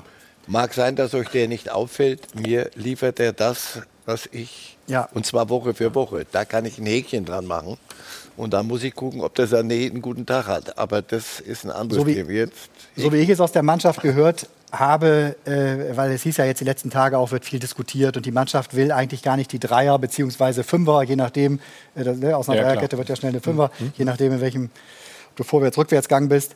Ähm, ich glaube nicht, dass es diese eine Lösung geben wird, ne? sondern das hat auch, das ist gegnerabhängig. Ne? Und sie wollen vielleicht auch innerhalb eines Spiels dann mal switchen können. Er will nur in der Lage sein, dass eben genau die Bayern, die äh, voll in, in einer Viererkettendenke sind, aufgrund der Saison beim Verein, dass sie switchen können ne? und dass sie auch in der Lage sind, und da sollten die Dänen jetzt, glaube ich, so ein bisschen die Franzosen imitieren, ne? ähm, äh, äh eine Dreierkette zu spielen.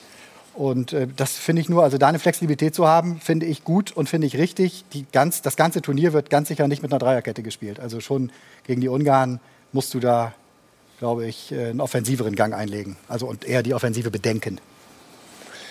Okay, wir warten noch mal auf die Pressekonferenz. 12.30 Uhr soll es losgehen mit dem äh, Bundestrainer. Dann gibt es wieder neueste Informationen, logischerweise. Wir machen einen kurzen Break und kümmern wir uns jetzt mal um dieses Thema. Eigentlich wollte Karl-Heinz Rummenigge erst am Ende des Jahres in den Ruhestand.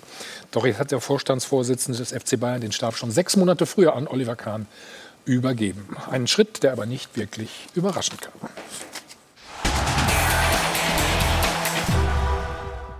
Karl-Heinz Rummenigge macht den Weg frei und beschleunigt den Umbruch beim FC Bayern. Ein Abgang ohne Nostalgie. Schon die Verhandlungen über den Vertrag von Julian Nagelsmann führten andere. In dem Fall äh, Salihamidzic und Oli Kahn, ne? das stand auch eingeschaltet. Aber im Schwerpunkt mit, mit, mit, mit, mit, mit Hassan. Also Karl-Heinz Rummenigge war nicht dabei? Nein. Rummenigge wollte sowieso lieber Flick behalten. Da Rummenigge damit aber im Club ziemlich alleine stand und Flick auch nicht bleiben wollte, überlässt der Boss dem Nachfolger das Feld. So, Olli, jetzt wird's aber mal Zeit. Wir haben angelernt. Ich glaube, das ist dein Ding. Und klär das mit, mit, mit äh, Hansi Flick und klär das, das ist deine Zukunft. Das ist ja auch seine Zukunft. Die Feuerprobe gelingt Kahn. Nagelsmann unterschreibt für fünf Jahre. Doch die Verhandlungen mit Coman könnten weniger geschmeidig verlaufen, denn der will künftig erheblich mehr Geld. Bayern droht ein neuer Fall Alaba. Die Parallelen, Alabas Berater ist jetzt auch Comans Berater, der berühmt-berüchtigte Pini Sahavi, besser bekannt als geldgierigen Piranha. Doch der Schützling des Piranhas hat noch zwei Jahre Vertrag, Zeit genug, um zur Vernunft zu kommen. Denn Coman fordert angeblich über 20 Millionen pro Jahr. Viel Geld auch für einen Mann, der ein Champions League-Finale entschieden hat. Und gerade in Corona-Zeiten muss daher die Frage erlaubt sein, warum kriegen manche Profis und manche Berater eigentlich den Hals nicht voll? Und wir nehmen mal unseren Florian Plettenberg dazu. Der ist in Seefeld noch bei der deutschen Nationalmannschaft, hat sie begleitet. Darüber sprechen wir später, aber er ist natürlich auch der absolute Bayern-Kenner. Und äh, du hast das Ganze aufgedeckt, äh, Florian. Was ist genau passiert oder was soll passiert äh, sein? Hallo erstmal in die Runde hier aus dem verregneten Seefeld. Ja, Seefeld weint, weil die Nationalmannschaft abreißt. Und vielleicht äh, weinen dann auch die Bayern oder vielleicht auch Kingsley Coman. Das wird sich noch herausstellen. Jedenfalls ist es so, dass Kingsley Coman einer der Spieler ist, deren Verträge dann 2023 auflaufen. Ohnehin laufen ja bei dem FC Bayern neun Verträge aus bis einschließlich 2023 äh, von allesamt äh, Leistungsträgern und Spielern, wo man mit mindestens auch ja, sieben oder acht Spielern verlängern möchte. Und bei Kingsley Coman ist es eben so, dass er proaktiv war. Er hat Pimi Zahavi angerufen, hat gesagt, du, pass auf, können wir zusammenarbeiten? Und ab dem Moment hat eben Zahavi das Mandat bekommen, mit Premier League-Vereinen zu verhandeln. Denn Kingsley Coman möchte gerne in die Premier League und er weiß natürlich, dass da Vereine rumschwirren, die zahlungskräftig sind und die möglicherweise das Gehalt bezahlen können, was ihm so vorschwebt. Und das liegt im Bereich der 20 Millionen Euro und das ist ungefähr natürlich auch das Gehalt, was Tahavi auch für Alaba gefordert hat beim FC Bayern und was er nicht bekam. Die FC Bayern, der ist bereit, ihm so im Bereich der 12 bis 13 Millionen Euro etwas anzubieten. Und das ist ihm eben aktuell zu wenig. Und deswegen stoppen die Verhandlungen, die ja auch von seinem Vater geführt werden. Also eine Zwickmühle und Hönes und Kahn, die haben es ja auch im Doppelinterview bei Sport 1 mit unserem Chefredakteur Pitt Gottschalk gesagt. Wir werden nicht jede Summe bezahlen. Deswegen glaube ich, dass Koman, wenn er sich da verzockt, ein Verkaufskandidat ist, vielleicht schon diesen Sommer oder spätestens im nächsten. Warum sind 12 Millionen, 13 Millionen nicht genug? Haben dir doch auch gereicht. Ich, ich, ich, ich bin ja völlig geschockt. Also wenn ich die Zahlen so die letzten äh, Wochen und Monate sehe, was da für Zahlen rumschwirren. Gut, nochmal bei Alaba, ich, ich weiß es nicht, ich bin da immer auch sehr, sehr gerne sehr vorsichtig, aber wenn es ja nur in diese Richtung geht, dass einer, wenn er äh, 15 Millionen hat und will dann 19 oder will dann 20, äh, da muss ich sagen, da irgendjemand muss den Schuss nicht gehört haben. Äh, es, wir haben Corona, ganz schwierig für alle Vereine. Sicherlich kann auch der FC Bayern äh, äh, könnte dieses Geld wahrscheinlich auch den Spielern bezahlen, aber ich finde es ja mal genau, du musst ja irgendwann, man muss ja wirklich die Spieler fragen, ob die noch alle Latten auf dem Zaun haben. Also 12 Millionen im Jahr. Aber sind es nur die Spieler? Ja, die Bereich. Versuch's mal zu erklären. Der, der, Verein, der Verein hat ja die, die Chance. Der, der Verein kann sagen, so, ich möchte diesen Spieler, es ja. gibt eine Preisliste. So, jetzt nehmen wir mal den Fall Coman. Der macht ja. im Jahr 20 Spiele, weil 25 Spiele ist er verletzt. Will aber 20 Millionen verdienen. Also sei mir mit welch einer Berechtigung. Wenn mir ein Spieler wie Thomas Müller, als Beispiel, der macht mir, der garantiert mir in jedem Jahr, garantiert mir 50 Spiele. Dann sage ich, okay. Und Tore und Scorerpunkte. Und, und, und. Das akzeptiere ich, das verstehe ich, wenn einer sagt, ja, ich spiele jedes Spiel oder ich bin äh, dreimal verletzt oder bin gesperrt wegen einer gelben Karte. Aber ein Coman, wenn einer, also eine Million im Monat, 250.000 in der Woche. Und jetzt will er die Hälfte noch mal mehr haben, also der will dann äh, 20 Millionen verdienen. Ich muss dir ganz ehrlich sagen, wenn er Vertrag hat bis 2023, hat er ja, glaube ich, Coman, mhm. dann würde ich genau zwei Jahre jetzt hat laufen lassen, so, und wird nach zwei Jahren würde sagen, du, geh spazieren, bis dorthin gibt es wieder andere. Dann ist er aber ablösefrei, ne? Das soll er ablösefrei gehen. Ja. Ganz ehrlich, du kannst, ja, es ist schwer, Thomas. Natürlich wollen die Vereine auch eine gewisse Ablöse, dann schicke ich ihn aber nächstes Jahr weg. Oder sag, such dir jetzt einen Verein, da muss ich jetzt einen Schlussstrich ziehen und muss sagen, such dir mhm. jetzt einen Verein, geh. Aber ich kann doch einem Spieler, bitte nicht von 12 Millionen, 12 Millionen, glaube ich, verdienen 12, 13 Millionen, oder? Wissen wir nicht genau, aber sagen Ungefähr, in der Richtung verdienen ja alle mittlerweile äh, Minimum 10 Millionen. Und jetzt will er nochmal 10, äh, 8 Millionen, 9 Millionen mehr. Da muss ich ganz ehrlich also sagen, fast nee. das Doppelte, ja. Sag dem Spieler, such einen Verein. Ja, weil der garantiert mir auch keine 50 Spieler. Aber hast du, nicht auch, hast du nicht auch probiert, äh, das Maximum zu bekommen, was zu kriegen war? Das ist ja eine war? ganz andere Zeit gewesen, äh, äh, Tobi. Wir haben ja, äh, rechnen wir 20 Jahre zurück, da, hast du, da, da warst du froh, wenn du, wenn du 5 Millionen gekriegt hast. Ja, aber wenn du irgendwo drei hattest und die Chance hattest, irgendwo fünf zu kriegen, hast du das auch probiert? Ja, natürlich, aber äh, es gibt ja eine, eine gewisse, du musst ja eine Gegenleistung auch von einem Spieler sehen. Ja. Und wir, gehen, wir, wir sind doch alle auf dem gleichen, dass Coman halt oft verletzt ist. Der ist ja nur, wenn eine Fliege, wenn der über den Platz rennt, eine Fliege, geht ihm ans Bein dran, ist er drei Wochen verletzt. Ja klar, er sieht natürlich, er ist derjenige, der die Bayern zum Champions League-Titel geschossen hat. Ne? Und wenn es da draußen die so. großen Vereine gibt, die ihm 20 bieten. Ja, dann lassen doch, dann lassen ja. doch gehen und nehmen da 100 Millionen Ablöse. Da würde den Spieler gehen. Wenn ich doch als Bayern München klar bin, ich gebe diesem Spieler keine 20 Millionen. Ja. Die kriegt er von mir nicht. Ja. Er hat doch zwei Jahre Vertrag. Dann gehe ich zu dem Berater und sage, okay, mach ein Angebot, bring den Spieler nach England. Das soll 100 Millionen, kostet der, weil er noch zwei Jahre Vertrag hat. Geh bitte nach England. Okay. Das ist eine klare muss, Haltung. Da muss ich klar als Verein Position beziehen und sagen, du kriegst von mir keine Voll bei dir. 20 Millionen, du kriegst vielleicht 2 Millionen mehr.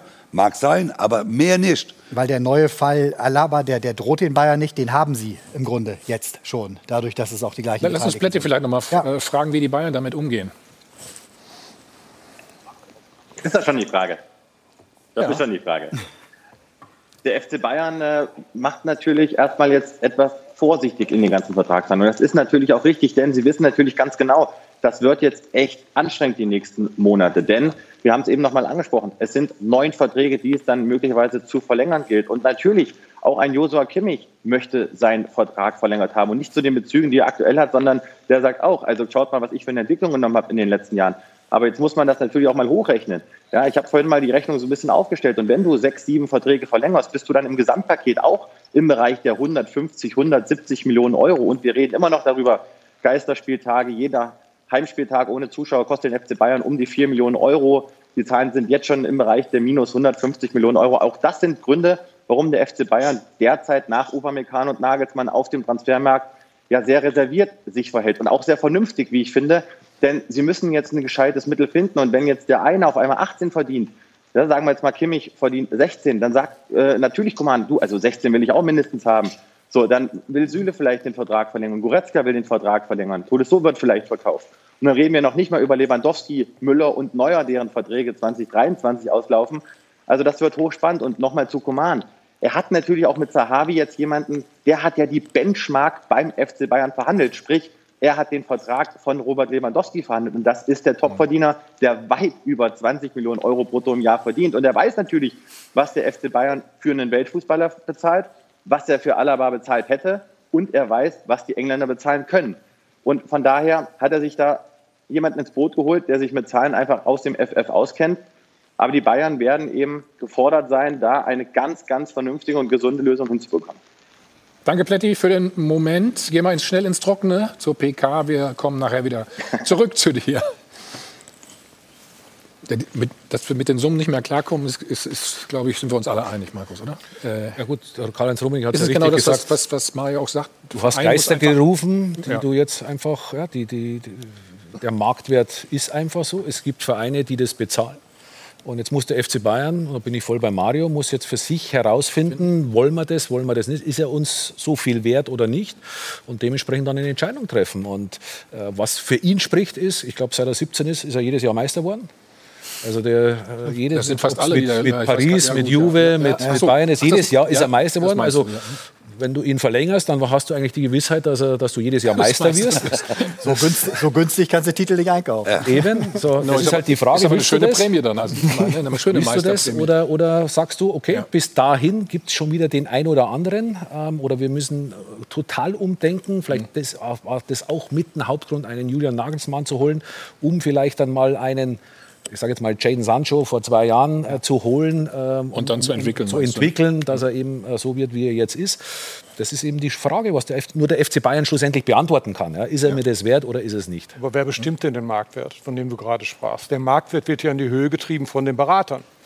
Und, und da ist doch längst, machen wir uns nichts vor, ist längst eine Grenze überschritten. Das ist ja jenseits allem vernünftigen Denkens, was da mittlerweile gezahlt wird. Und das ist auch überhaupt nicht mehr akzeptabel. Das ist auch meines Erachtens für Otto Normalverbraucher nicht mehr nachvollziehbar. Nur trotz alledem finde ich, ist legitim auch von seiner Seite aus zu sagen, okay, das ist ein Mann, der mir vielleicht das oder der höchstwahrscheinlich mir das beste Angebot, äh, dann liegt es ja immer noch an mir zu sagen, das will ich, das will ich nicht. Für den Spieler ist es legitim, aber, aber der, legitim, ja. die, die Spieleragenten, die nutzen es ja aus, weil, weil sie eben viel Geld kassieren. Sie kassieren sowohl von der Gehaltssumme sehr viel Geld, sie kassieren bei Wechseln 15 bis 20 Prozent, glaube ich, das sind ja, sind ja exorbitante Summen.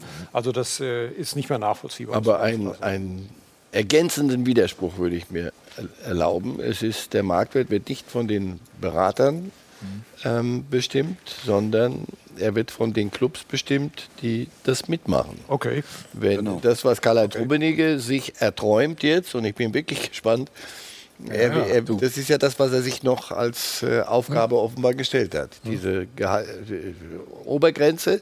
Nur dann müssen alle anderen mitmachen. Wir hatten jetzt zwei, das Champions League-Finale und Europa League-Finale. Da waren drei Premier League-Clubs drin, von vier. Waren drei. Von vier, drei. Das heißt, Geld schießt natürlich Tore, zahlt er auch gern. Ja, ja. Und die, geha- wo sie es herholen, ich, ich mag nicht mehr moralisieren. Soll ich mich darüber aufregen, dass Herr Abramowitsch sich, sich den Champions League-Titel kauft? Wenn, wenn, wenn die das richtig Geld gut einsetzen, dann, dann was, was soll ich ihm vorwerfen? Äh, City, über Jahre lang haben die, hat auch Guardiola so viele Millionen verbraten. Jetzt hat er aber eine Mannschaft, wenn er die vernünftig taktisch einstellt. Und man Das- nicht, das ist- nicht, das ist, glaub ich, nicht- ein ja. wieder ein anderes Thema. Genau. Nur nochmal, die sagen, her damit. Ähm, Barcelona hat auch immer gesagt, her damit. Was ich höre, haben die 500 Millionen oder eine Milliarde Schuld. Das sind, das sind natürlich das Monopoly-Summen. Aber wenn du das System nicht irgendwann mal so hinkriegst, dass ähm, Clubs, auch Real Madrid, die bauen jetzt das Stadion aus, die können sich gar nichts leiden, nichts mit den Schulden, die die jetzt haben. Und sie werden trotzdem wieder einkaufen Wir haben gehen. Herrn Alaba geholt. So, Ja. und du wirst dich fragen, sag mal, wo druckt ihr das verdammte Geld? Gib mir doch einen Tipp wenigstens. Die Bayern haben immer anders gehandelt. Nur, ihr sagt, äh, die Bayern werden eine vernünftige Lösung finden müssen.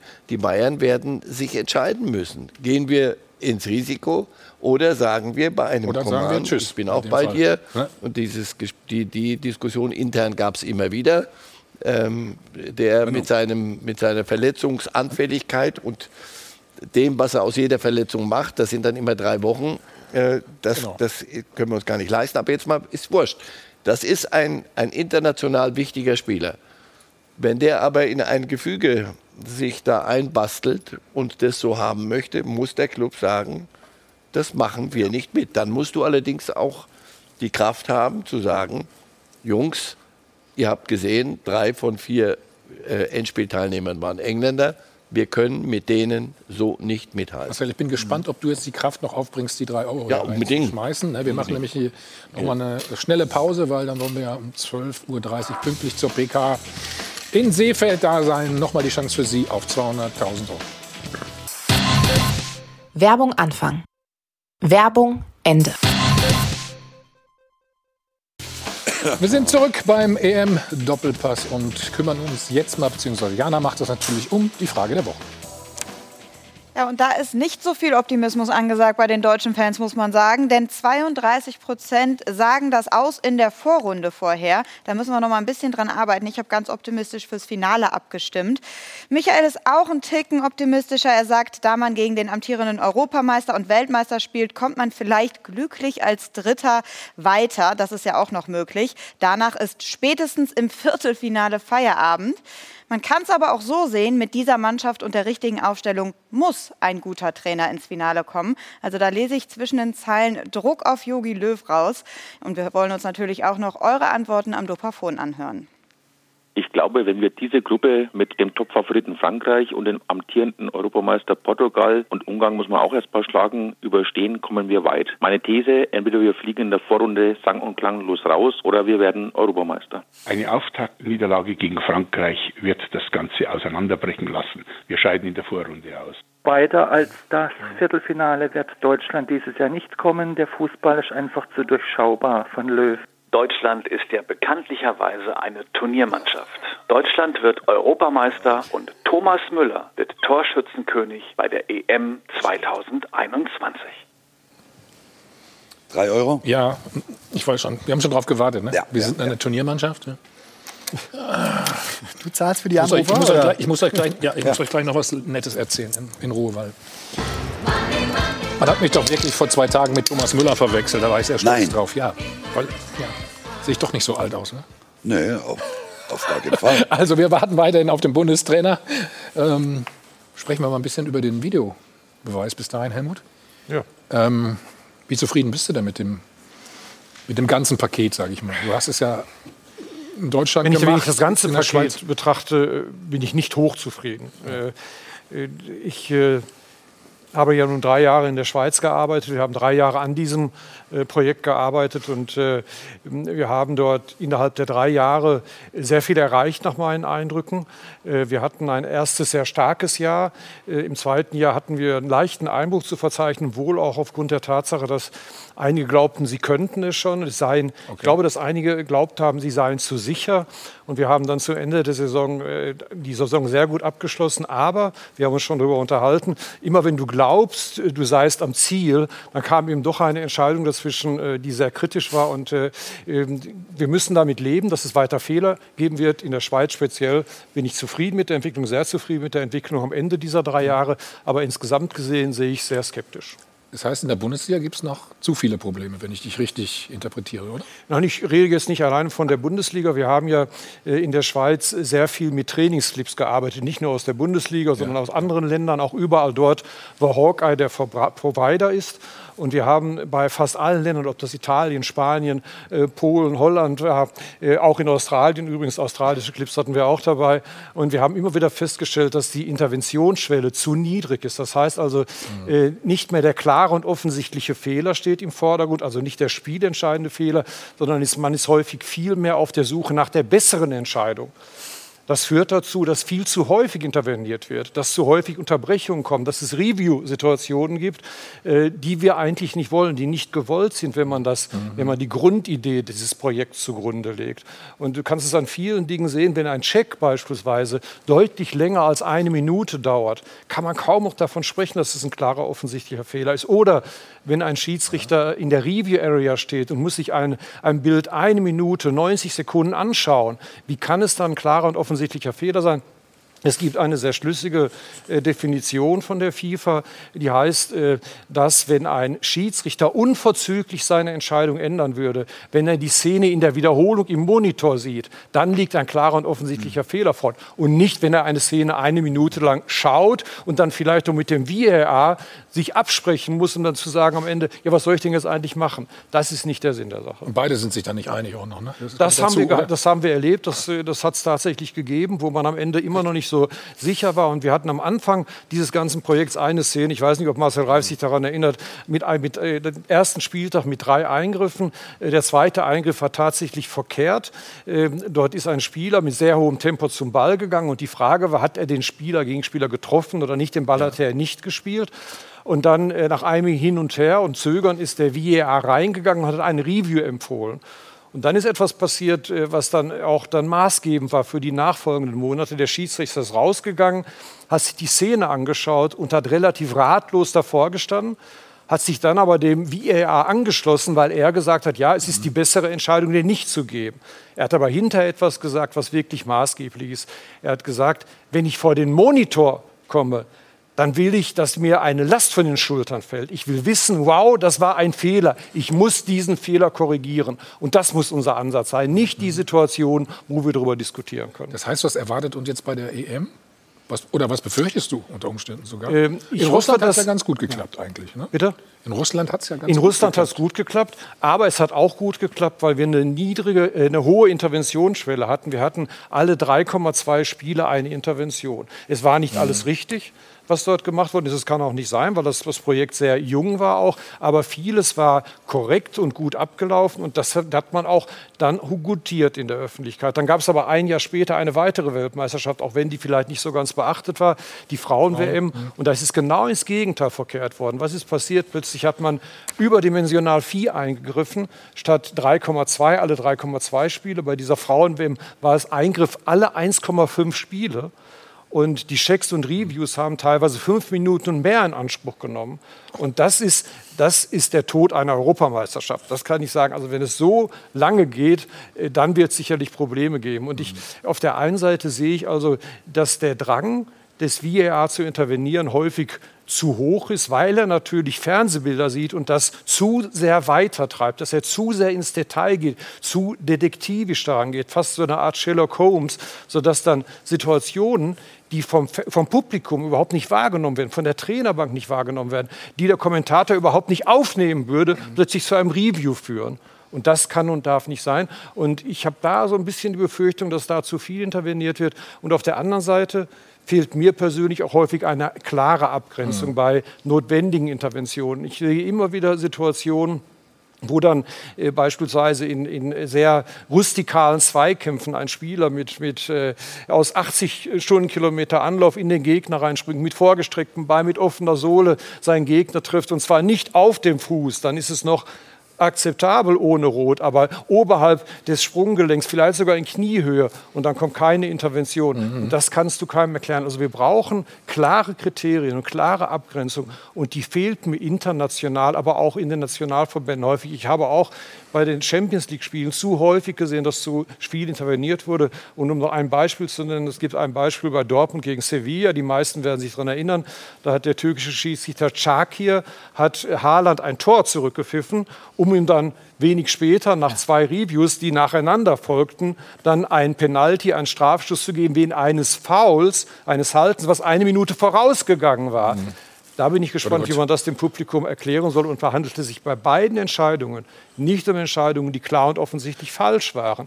Also von daher, man hätte diesen Treffer anerkennen müssen, weil beide Male lag kein klarer Fehler vor. Also damit würde man sicherlich dem Fußball nichts Gutes tun, wenn man das nicht schnell in den Griff bekommt. Mario, du wärst, glaube ich, dankbar gewesen, wenn es 1999 den Videobeweis schon gegeben hätte. Weißt du noch, Kaiserslautern, du im Trikot, hier, guck mal, da, gegen 1860 München. Das war ich, ne? Flugkopfballast gesehen. Mhm. Ja. Und wer stellt dich vom Platz? Oh, oh, oh, oh Mario. Ich habe es vergessen. Das habe ich aus meinem Gedächtnis geschrieben. Skandal. Geburtstag auch noch. Auch noch an meinem Geburtstag. Ja. Oh, jetzt bitte. Aber das war doch gut gemacht. Wie ja, kannst das du das sehen ohne äh, Videobeweis? Gibt's ich habe Klatschen gehört. Ach so. Äh, zu dem Videobeweis. Ich würde würd gerne äh, hat man nicht mal eine Überlegung wirklich herbeigeführt, dass man sagt, warum man, nimmt man sich eigentlich nicht mal einen ehemaligen Spieler oder einen Spieler, der aufgehört hat, warum nimmt man den noch mal dazu? Mhm. Einfach und in den Keller. Ist gar nicht böse gemeint, wir, wir sind ja nicht die Schlausten. Aber wenn ich alles mal zu, zu Hause vorm Fernseher sitze und bevor das fünfte Mal die Zeitlupe gezeigt wurde, habe ich vorher, sehe ich schon, weil ich gespielt habe, wusste ich schon, entweder abseits, war ein Foul oder war ein Elfmeter. Warum denkt man über sowas, um das auch ein bisschen zu erleichtern? Da sitzen, wie viele Leute sitzen unten? Vier? Im Keller? Vier? Ja, ja, ja vier. Ja. So, kann man einen rausnehmen und vielleicht einen ehemaligen Spieler mit dazusetzen, der auch ja. aus diesem Geschäft kommt, weil die Schiedsrichter, natürlich ist es eine schwere Aufgabe. Ich möchte kein Schiedsrichter sein, habe ich immer gesagt, aber man könnte es sich vielleicht auch ein bisschen leichter machen und einfach einen ehemaligen Spieler an einem Wochenende mal mit da unten reinzusetzen. Einfach mal das auch vielleicht zu testen. Also zunächst mal, wir haben ja ein VAR und ein EVAR, einen Assistenten, also zwei, die aus dieses Auch VAR, ja nicht nur, also, nicht, also nur ein VAR und ein EVAR und daneben sitzen zwei Operator, deswegen okay. diese vier Personen. Ja, und die Frage, die du stellst, wird natürlich oder wurde natürlich häufig auch im Zusammenhang gestellt mit der Frage, warum kann ein ehemaliger Fußballer nicht auch Schiedsrichter sein? Und auch das ist probiert Weil worden. Weil ich drei Jahre lernen müsste wahrscheinlich. Oder wie lange dauert es, bis nein, gut, die, nein, nein, gut, die, die es gab aber, Emmo, es gab oft die Frage, warum es nicht umgekehrt ist. Ne? Warum Schiedsrichter nicht Fußball spielen? also, ich mein, ja, das, ist dann noch problematischer. Auf jeden Fall feststeht, äh, es sind einige Versuche gelaufen. Es sind äh, hm. etliche Schiedsrichter, äh, etliche ehemalige Fußballer tatsächlich gescheitert. Die sind nicht sehr weit gekommen. In, in der Schiedsrichterausbildung? nein, schon in, in den Spielen. Also ah, okay. ich, ich, weiß noch, Peter Sandhofe war mal Torwart bei Schalke. Ich weiß nicht, ob du den noch kennst. Peter Sandhofe. Sandhof vor vielen, vielen Jahren. Äh, ja, möglicherweise. Äh, der ist bis zur Landesliga gekommen. Ein Schneider von Mönchengladbach ist bis zur Bezirksklasse gekommen. Das ist Jürgen alles Wegmann, glaube ich, gab es auch mit Jürgen Wegmann. Ne? Ja, ich weiß nicht. Ne? Ich glaube, der wollte Detektiv werden. Das war was anderes bei ihm. nee, also, auch, ich, mal, ich glaube nicht, dass er Schiedsrichter werden wollte. Aber nein, die, die Frage wurde diskutiert, auch in der Schweiz. Übrigens, Andi Ekli ist auch ein ja. Verfechter, ja. dass er sagt, ja, ich möchte auch mal dort als EVA wenigstens tätig werden. Und ich weiß nicht, ob man äh, da nicht das zu einfach, das zu einfach darstellt, weil es ist ein Riesenunterschied, ob ich vorm Fernseher abends eine Zeitlupe sehe und eine Zeitlupe, die sehr gut gewählt ist und ja. sage, es ist ein Strafstoß, ja oder nein, oder ob ich vor diesen Bildern sitze und mich dann fachlich mit einer Situation auseinandersetzen muss, um dann nicht nur zu erklären oder zu klären, Mario, ist es ein Foul, ja oder nein, sondern auch noch die Frage, ist es klar und offensichtlich falsch? Das ist auch für die Schiedsrichter eine Riesenherausforderung. Aber Helmut, dann sag uns was zum Handspiel. Da gibt es ja jetzt schon wieder eine andere oder ja, das Thema schon, schon wieder eine andere Änderung, schon wieder eine Änderung, ja, auf jeden ja, Fall. Ja. Also das, da haben wir uns, oder haben wir am meisten mit oder hier darüber diskutiert, auch in der Runde. Also was ist jetzt ein Handspiel? Warum? Das ist ja völlig klar gewesen. Ich habe es nur nicht verstanden. Ja. Nein, also, also, das, das, ist, das ist wirklich ein Thema. Also das muss man sagen, dass das ist, das ist äh, mittlerweile äh, äh, ja, lästig geworden, ja. weil äh, ich kenne viele Meinungen, aber die Frage ist ne, immer der Grad der Empörung. Wie hoch ist der, wenn wir über mhm. Handspiel reden? Mhm. Ne? Und man hat eben bei der FIFA immer wieder versucht, da etwas nachzuschieben, nachzubessern und hat dann Anweisungen herausgegeben. Nur das Ganze ist immer nur verschlimmbessert worden. Also letzte Mal 2019 hat man dann plötzlich nicht mehr die Absicht priorisiert, mhm. sondern hat mehr gesagt, pass auf, Schiedsrichter, du musst gucken, sind die Arme vom Körper abgespreizt oder sind die sich vielleicht sogar... Aber wo sind, sind wir denn jetzt wieder gerade im Moment? Im Moment Wann sind wir, ja, wir sind immerhin, die FIFA, IFAB ist einen Schritt in die richtige Richtung gegangen, mhm. äh, denn die Absicht wird wieder wesentlich höher gehängt, was natürlich auch ja. absolut sinnvoll ist. Also es heißt jetzt nicht mehr, sobald die Arme abgespreizt sind, also sobald die Arme sich über Schulterhöhe befinden, ist es automatisch strafbar, sondern der Schiedsrichter soll die Frage beantworten, ist die Armhaltung im Rahmen der Bewegung, die er gerade ausgeführt hat, noch natürlich ist es eine normale Körperbewegung erst, wenn der Schiedsrichter bei diesem Eindruck, bei diesem ersten Eindruck, den er hat, ja, das ist eine unnatürliche Körperbewegung, der Spieler geht bewusst das Risiko ein, dass er den Ball mit der Hand spielt, dann soll er einen Strafstoß geben. Also das ist ein Schritt in okay. die richtige Richtung. Wir vertiefen das gleich nochmal. Wir sehen, der Bundestrainer ist äh, hinter uns, hätte ich beinahe gesagt. Nein. Mario, du hast ja schon einen Kaffee bestellt. Das ist irgendwie ähm, ja, sinnbildlich für die PK oder warum? Ja, jetzt war es ein bisschen äh, schwerfällig und äh, ich war kurz vorm Hayabubu machen. Ja, äh, ich habe jetzt 25 Mal Dreier- und Viererkette gehört. Gut, ja. Und Leon Goretzka wird es wohl nicht schaffen ja, bis zum Auftaktspiel. Muss ich, okay. Bin ich völlig falsch mit meiner Aufstellung. Alle, alle weiteren Informationen gibt es gleich bei uns und Sie können natürlich auch die PK weiterverfolgen auf sport1.de. Also bin gespannt, was da noch für Fragen kommen und auch für Antworten vom Bundestrainer. Nochmal eine kurze Pause, 200.000 Euro für Sie, wenn Sie anrufen. Wir sind zurück beim EM-Doppelpass, die Pressekonferenz mit Joachim Löw ist immer noch im, Mario würde sagen, in vollem Gang, Gange, ne? Ja, nicht im Was? Gange, im fast einschlafen. Aber ich frage Markus mal, Bundestrainer hat eben gesagt, Dreierkette ist offensiver als Viererkette. Jetzt kommst du. ja, es habe ich doch richtig verstanden. So, ja, das ist ne? eine Frage der Interpretation wahrscheinlich. Ich glaube, es war bei ihm jetzt fast ein bisschen, so, sorry, so, so eine Haltung, mhm. weil jetzt die letzten Tage sehr groß, in großen Buchstaben diskutiert wurde. Ne? Warum will er so defensiv? Jetzt wollte er mal eben klar dagegen gehen. Man kann die auch sehr offensiv interpretieren. Hat mal aufgezählt, wie viele Abwehrspieler in einer Dreierkette auf dem Platz stehen und wie viele in einer Viererkette. Ne? Oder, aber sag du als. Besser kann ich es nicht erklären. Ne? Ja, das ist gut, dann lassen wir den Bundestrainer noch mal zu Wort kommen. Äh, natürlich gab es auch die Frage gerade, wie ist denn die Stimmung äh, im Team? Also, warum lachst du denn? Hm? Stimmung ist gut. Wir gehen nochmal nach äh, Seefeld zu Florian Plettenberg. Pletti, du hast die Nationalmannschaft ja die ganze Zeit begleitet. Was ist dein Eindruck? Äh, ist die Stimmung wirklich so gut, so viel besser? Das ist ja immer so eine schöne Frage, die man dann täglich stellen kann im Kreise der Nationalmannschaft. Sagen wir mal so, ich war 2018 auch dabei und wenn man bedenkt, was da im Vorlauf war mit äh, Özil, mit Erdogan, mit Gündogan, dann noch die Ausbeutung von Sané, das waren Themen, das hat die Mannschaft damals nicht ausgehalten und es wurde auch damals einfach schlecht ab- und wegmoderiert. Und wenn man jetzt so spricht, wir hatten gestern eine Speed-Dating-Runde, muss man sich so vorstellen, zwölf Nationalspieler, a fünf Minuten und dann rutschten die dann so vor den MacBooks hin und her. Und das war natürlich auch eine Frage, die dann aufkam. Und man glaubt es den Spielern, wenn sie sagen, diese Stimmung gerade, die ist genial. O-Ton, Robin Gosens. Man muss wirklich nochmal diese Mischung hervorheben. Und ich glaube, dass diese Mischung echt passt. Beispiel Gosens Kimmich. Der eine findet den anderen cool, weil der mal einen Spruch raushaut. Das beruht dann auf Gegenseitigkeit. Der Hofmann, hier im Hintergrund zu sehen, da unten die Tennisplätze, habe ich mich auch mal versucht.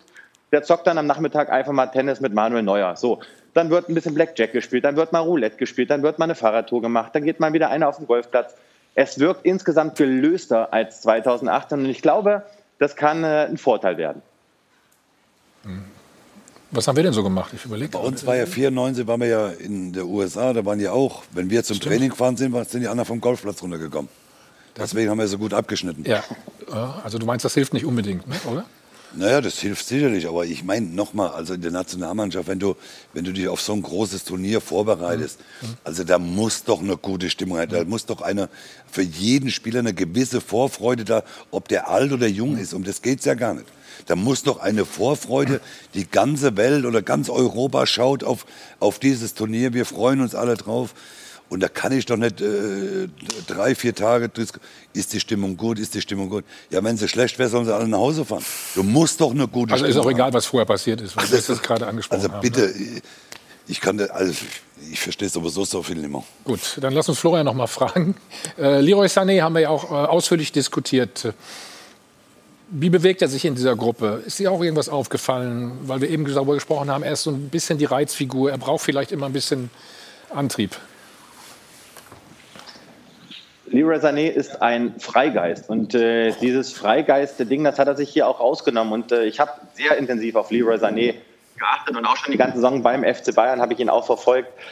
Er ist halt ein Spieler, der kann wie aus dem Nichts im Training, hat der Momente, da denkst du dir, unfassbar. Also er spielt alles kurz äh, und klein. Dann hat er mal wieder so zehn Minuten, da siehst du ihn gar nicht. Da sind die Mitspieler, die sind alle zusammen am Getränkestand und reden mit Yogi Löw und dann liegt der Leroy dann so ein bisschen am Mittelkreis und schüttelt seine Beine aus und ich sage immer so ein bisschen, so diese Generation, Sané, Knabri, die sind halt auch teilweise so cool, hinter den schneit's halt auch. Und das klingt jetzt ein bisschen komisch, aber man hat manchmal nicht so das Gefühl, dass man so richtig an die rankommt. Und da muss man auch dazu sagen, ich glaube, dass die Mitspieler auch wissen, wie sie mit einem Leroy Sané umgehen müssen. Ich glaube, was er noch verbessern muss, ist so seine Körpersprache. Wir hatten, mein Kollege Patrick und Berger und ich, ein Interview mit einem Spieler, und der sagte uns, ja, beim Leroy ist es eben so, wenn der keinen Bock hat, sieht man ihn das an. Und dann braucht er eben auch mal einen Arschtritt. Dann braucht er eben mal ein bisschen Feuer. Und er, das bezog der Spiel auf sich, wenn ich keinen Bock habe, dann lasse ich mir das nicht so anmerken. Leroy Sané muss die Kurve bekommen. Er kann diese Mannschaft tragen. Er kann der EM-Faktor werden, aber es kommt zu wenig. Es kam auch gegen die Dänen zu wenig und er ist unzufrieden, glaube ich, auch mit sich selber. Und er hat ja auch gesagt, er ist unzufrieden mit seiner Bayern-Saison. Ich glaube trotzdem, er wird seine EM-Momente haben, aber ich glaube nicht, dass er diesen unangefochteten Stammplatz hat, denn den hat Knapri und Müller vorne drin und Havertz und Werner, die wollen auch da rein. Also mit anderen Worten, Leroy Sané, der muss sich wirklich strecken, aber die Mitspieler, die tun alles dafür, um ihm auch diesen Raum zu geben, sich entfalten zu können. Florian, vielen Dank. Ähm, Pressekonferenz läuft natürlich weiter. Wenn es noch äh, brennende Aussagen gibt, dann kommen wir gleich noch mal darauf zurück. Marcel, Stimmung überbewertet? Eine gute Stimmung kann ja nicht überbewertet Ja, aber Stimmung, wie definieren wir das? Das, was du, was du zu Beginn der Sendung haben wir doch gesagt, das Team muss funktionieren. Das, das funktioniert auch über eine Stimmung und, und vice versa. Wenn, wenn, wenn du merkst, es, es läuft sportlich, wird die Stimmung auch besser. Also von, mit Stimmung ja, allein wirst du es nee, genau. nicht gewinnen. Ähm, was andersrum äh, sicher stimmt, ist, wenn, wenn so viel Zirkus ist wie, wie vor dem Turnier 18, ja. dann, dann kann es eigentlich nicht, nicht funktionieren, weil dann merkst du, wie, die, wie es in Grüppchen von vornherein zerfällt. Aber jetzt, da bin ich bei dir auch, also es ist, alles wird für sie getan. Es ist auch sehr schön wenig, wie ich finde, an Marketingmaßnahmen. Ich habe, guck dir mal die Wand da an, das muss einem ja nicht gefallen, aber da ist sehr viel wenig, wie ich finde, äh, Marketing-Sprech, Mumpitz, die Mannschaft und noch ein Hashtag und noch irgendein Quark, mhm. sondern einfach ähm, dann lieber nur Dreierkette und Viererkette als irgendein ein sachfremder Mumpitz. Und was fällt dir zum Jahr 2021 ein? 2021. Hilf mir. Mache ich. Es ist das Jahr der großen Abschiede. Karl-Heinz Rummenigge hört auf, oh. Jogi Löw hört auf und du Ach, du Leider auch, ja. ja. historisch. Mhm. Als Kommentator und auch als äh, Doppelpass-Experte. Das geht natürlich nicht ohne eine angemessene Würdigung mit deiner Lieblingskolumne. So schaut's aus. 108 Doppelpässe in fünf Jahren, eine stolze Zahl. Er kam oft auf den letzten Drücker und manchmal auch danach. Ich wollte nicht stören. Und weil der Mann ständig irgendeinen Anschlusstermin hatte, ging er bisweilen auch, bevor die Sendung vorüber war. Ja, Rausch ab. Ah, gut. So, Dankeschön. Tschüss. Tschüss. Ja. So schaut's aus. Marcel Reif lebt seit Jahren in der Schweiz. Schweizerische Pünktlichkeit gehört aber nicht zu seiner Kernkompetenz. Oktober 99 Bundesliga bei Premiere World, Bayern auf Schalke und da kommt auch schon der Kommentator. Schön, dass du es schaffen konntest. Ja. Noch zwei Minuten bis zur Live-Schalte. In solchen Situationen hilft es, wenn man die Ruhe selbst ist. Ja, ich einen Anfall, du. Ich bin eine Schere, sonst ruppe ich das Ding kurz und klein, du. Und nur zwei Minuten später vor der Live-Kamera. Das ist Tradition gesungen. Hören Sie mal ganz kurz rein. Blau und weiß. Also da muss man auch nicht Schalker Fan sein. Das geht einem schon unter die Haut. Und wie nennt man so einen abgezockten Vollprofi? Genau, coole Socke. Apropos, Marcel Reifs Sockenmode mal ohne, mal mit beeinflusst sogar das tägliche Leben. Reif trägt Socken, ich muss Winterreifen aufziehen. so schaut's aus. Beim Doppelpass wird immer Klartext gesprochen, wenn Marcel Reif in der Runde sitzt. Was die Bayern über die Jahrzehnte richtig gemacht haben, ist in Hamburg über die Jahrzehnte falsch gemacht worden. Und zwar aus falsch, falsch und dann nochmal falsch. In Hannover, wenn der jetzt einem Spieler sagt, du, wie wär's mit Vereinstreu, sagt er, kann ich mal Ihren Puls fühlen, Herr, Herr Weil sie jedes Jahr auf der Glatze Locke drehen müssen. Wenn sie, wenn sie es nicht schaffen, sie dürfen sich. Wie war das? Sehr schön. Nee, nee, nee, nee, muss doch nicht sein. Das ist gut. Geh zum HSV und du wirst schlechter. Warum? Weiß ich nicht. Wenn er ein guter Verlierer wäre, weißt du, wen er dann trainieren sollte? Unsere Altherrenmannschaft irgendwo. Ich brauche als Trainer keinen guten Verlierer. Ansonsten, was in Hamburg passiert, irgendwelche Pay-TV-Sender machen daraus zehn Staffeln, The, Walk, The Walking Dead. Was, was, was da passiert. So schaut's aus. Marcel Reif war jahrzehntelang eine Legende als Kommentator. Asamoah und jetzt gibt's Gelb-Rot für Kufur. Und da hätte ich wetten können, dass das passiert. Das war abzusehen. Und wenn dich die einen Fans nicht lieben und die anderen auch nicht, hast du als Reporter alles richtig gemacht. Wenn die Spiele schlechter sind, wird er noch besser. Das zeichnet Marcel Reif aus. Und wenn gar kein Spiel ist, läuft er zur Hochform auf.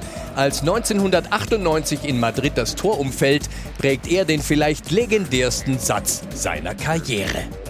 Noch nie hätte ein Tor einem Spiel so gut getan wie heute. So schaut's aus. Damals wie heute, Marcel Reif geht nie unvorbereitet in den Fußball. Ich möchte alles haben, was man haben kann, aber man muss es nicht alles verwenden. Oder man darf es gar nicht alles verwenden, sonst quatscht man sich an Wolf. Phrasen hat er selten gedroschen und wenn, dann absichtlich. Geld schießt natürlich Tore. Kein Glück und dann auch noch Pech. Der Teufel macht auf, auf den größten Haufen, macht drei von mir. Doch das Geld, das er eingezahlt hat, hat er sich auch wieder zurückgeholt. Ich bin nach wie vor der Meinung, dass Jupp Heynckes noch ein Jahr macht in, in, in Bayern. Die Wette biete ich dir an.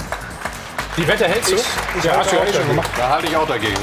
Gut, ein Euro. Bleib da mal bei. Es gab Zeiten, da hast du höher gewettet. Marcel Reif, ein vielseitiger Mann auf vielen Gebieten.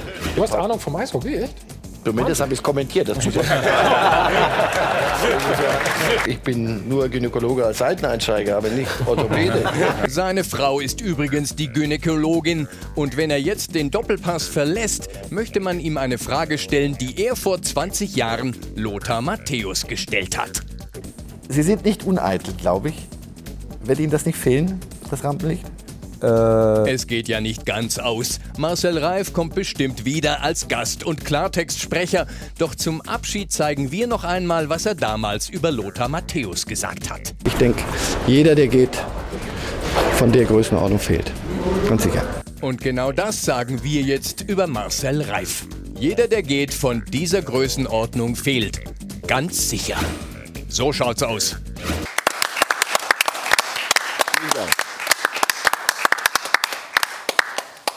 Marcel, ich mach's ganz kurz. Kleines Abschiedsgeschenk von mir. Ich sag's auch so, wie es ist. Es war mir ein Vergnügen. Es war mir eine Ehre und ein Vergnügen. Danke. Und du hast uns noch was Schönes mitgebracht oder du hast schon wieder was anderes. Ähm, Ja, das war, ach, ich habe in, in, mit dem Kollegen Patrick Strasser ein, ein Büchlein mal, ja. äh, gemacht letzte Saison, ähm, als die, WM, äh, die EM 2020 anstand. Und da bin ich mal so alle Stationen so ein bisschen durchgegangen und die Städte, die da als, als Spielort ähm, feststanden. Und habe mal so ein bisschen ähm, erzählt, was mir dort gut gefallen hat, nicht so gut gefallen hat, wo man anständig was zu essen bekam und zu trinken am Abend vor dem Spiel, damit man in der Laune war, ein Spiel anständig zu kommentieren. Und auch so ein paar Fußballgeschichten, die mir dann in diesen Stadien wieder eingefallen sind. Und da ich jetzt auch als Kommentator wirklich in der Schweiz mein letztes, das mit dem Finale da in, in Porto, ähm, kommentiert habe, ähm, ist das so, eine, so ein kleiner Reiseführer. Also wer Lust hat, ähm, wie viele Stationen? die, die hast, du mal mal so nach. hast du mal nachgezählt, wie viele es waren? Bitte? Wie viele waren es? Vielen Dank. Du, ich, ich, hier sind 26 die, die, die, die Spielorte der EM und noch ein paar andere, die mir sehr ähm, gut gefallen haben, aber auch die, die mir Vielen Dank. gut gefallen Dankeschön. haben. Ja. Und du bist ja auch ein Fan vom Eishockey, das weiß ich. Ne? Ich war, mit Eishockey habe ich angefangen als Kommentator. Haben wir eben auch noch mal kurz gehört. Äh, Ähm, damit sind wir bei der Szene der Woche. Die Szene der Woche wird Ihnen präsentiert von LEDVANCE. Smartes Licht für zu Hause. Ja, von der EM zur WM quasi, denn die deutsche Eishockey-Nationalmannschaft hat schon mal ganz gut vorgemacht, wie es gehen kann, hat nämlich bei der Eishockey-WM für Furore gesorgt, wie man so schön sagt, unter anderem im Spiel gegen die Schweiz. Das war wirklich ein Penalty-Krimi und den entscheidenden Penalty, den hat dann Marcel Nöbels verwandelt und das Tor war so gut, das wollen wir uns noch mal anschauen.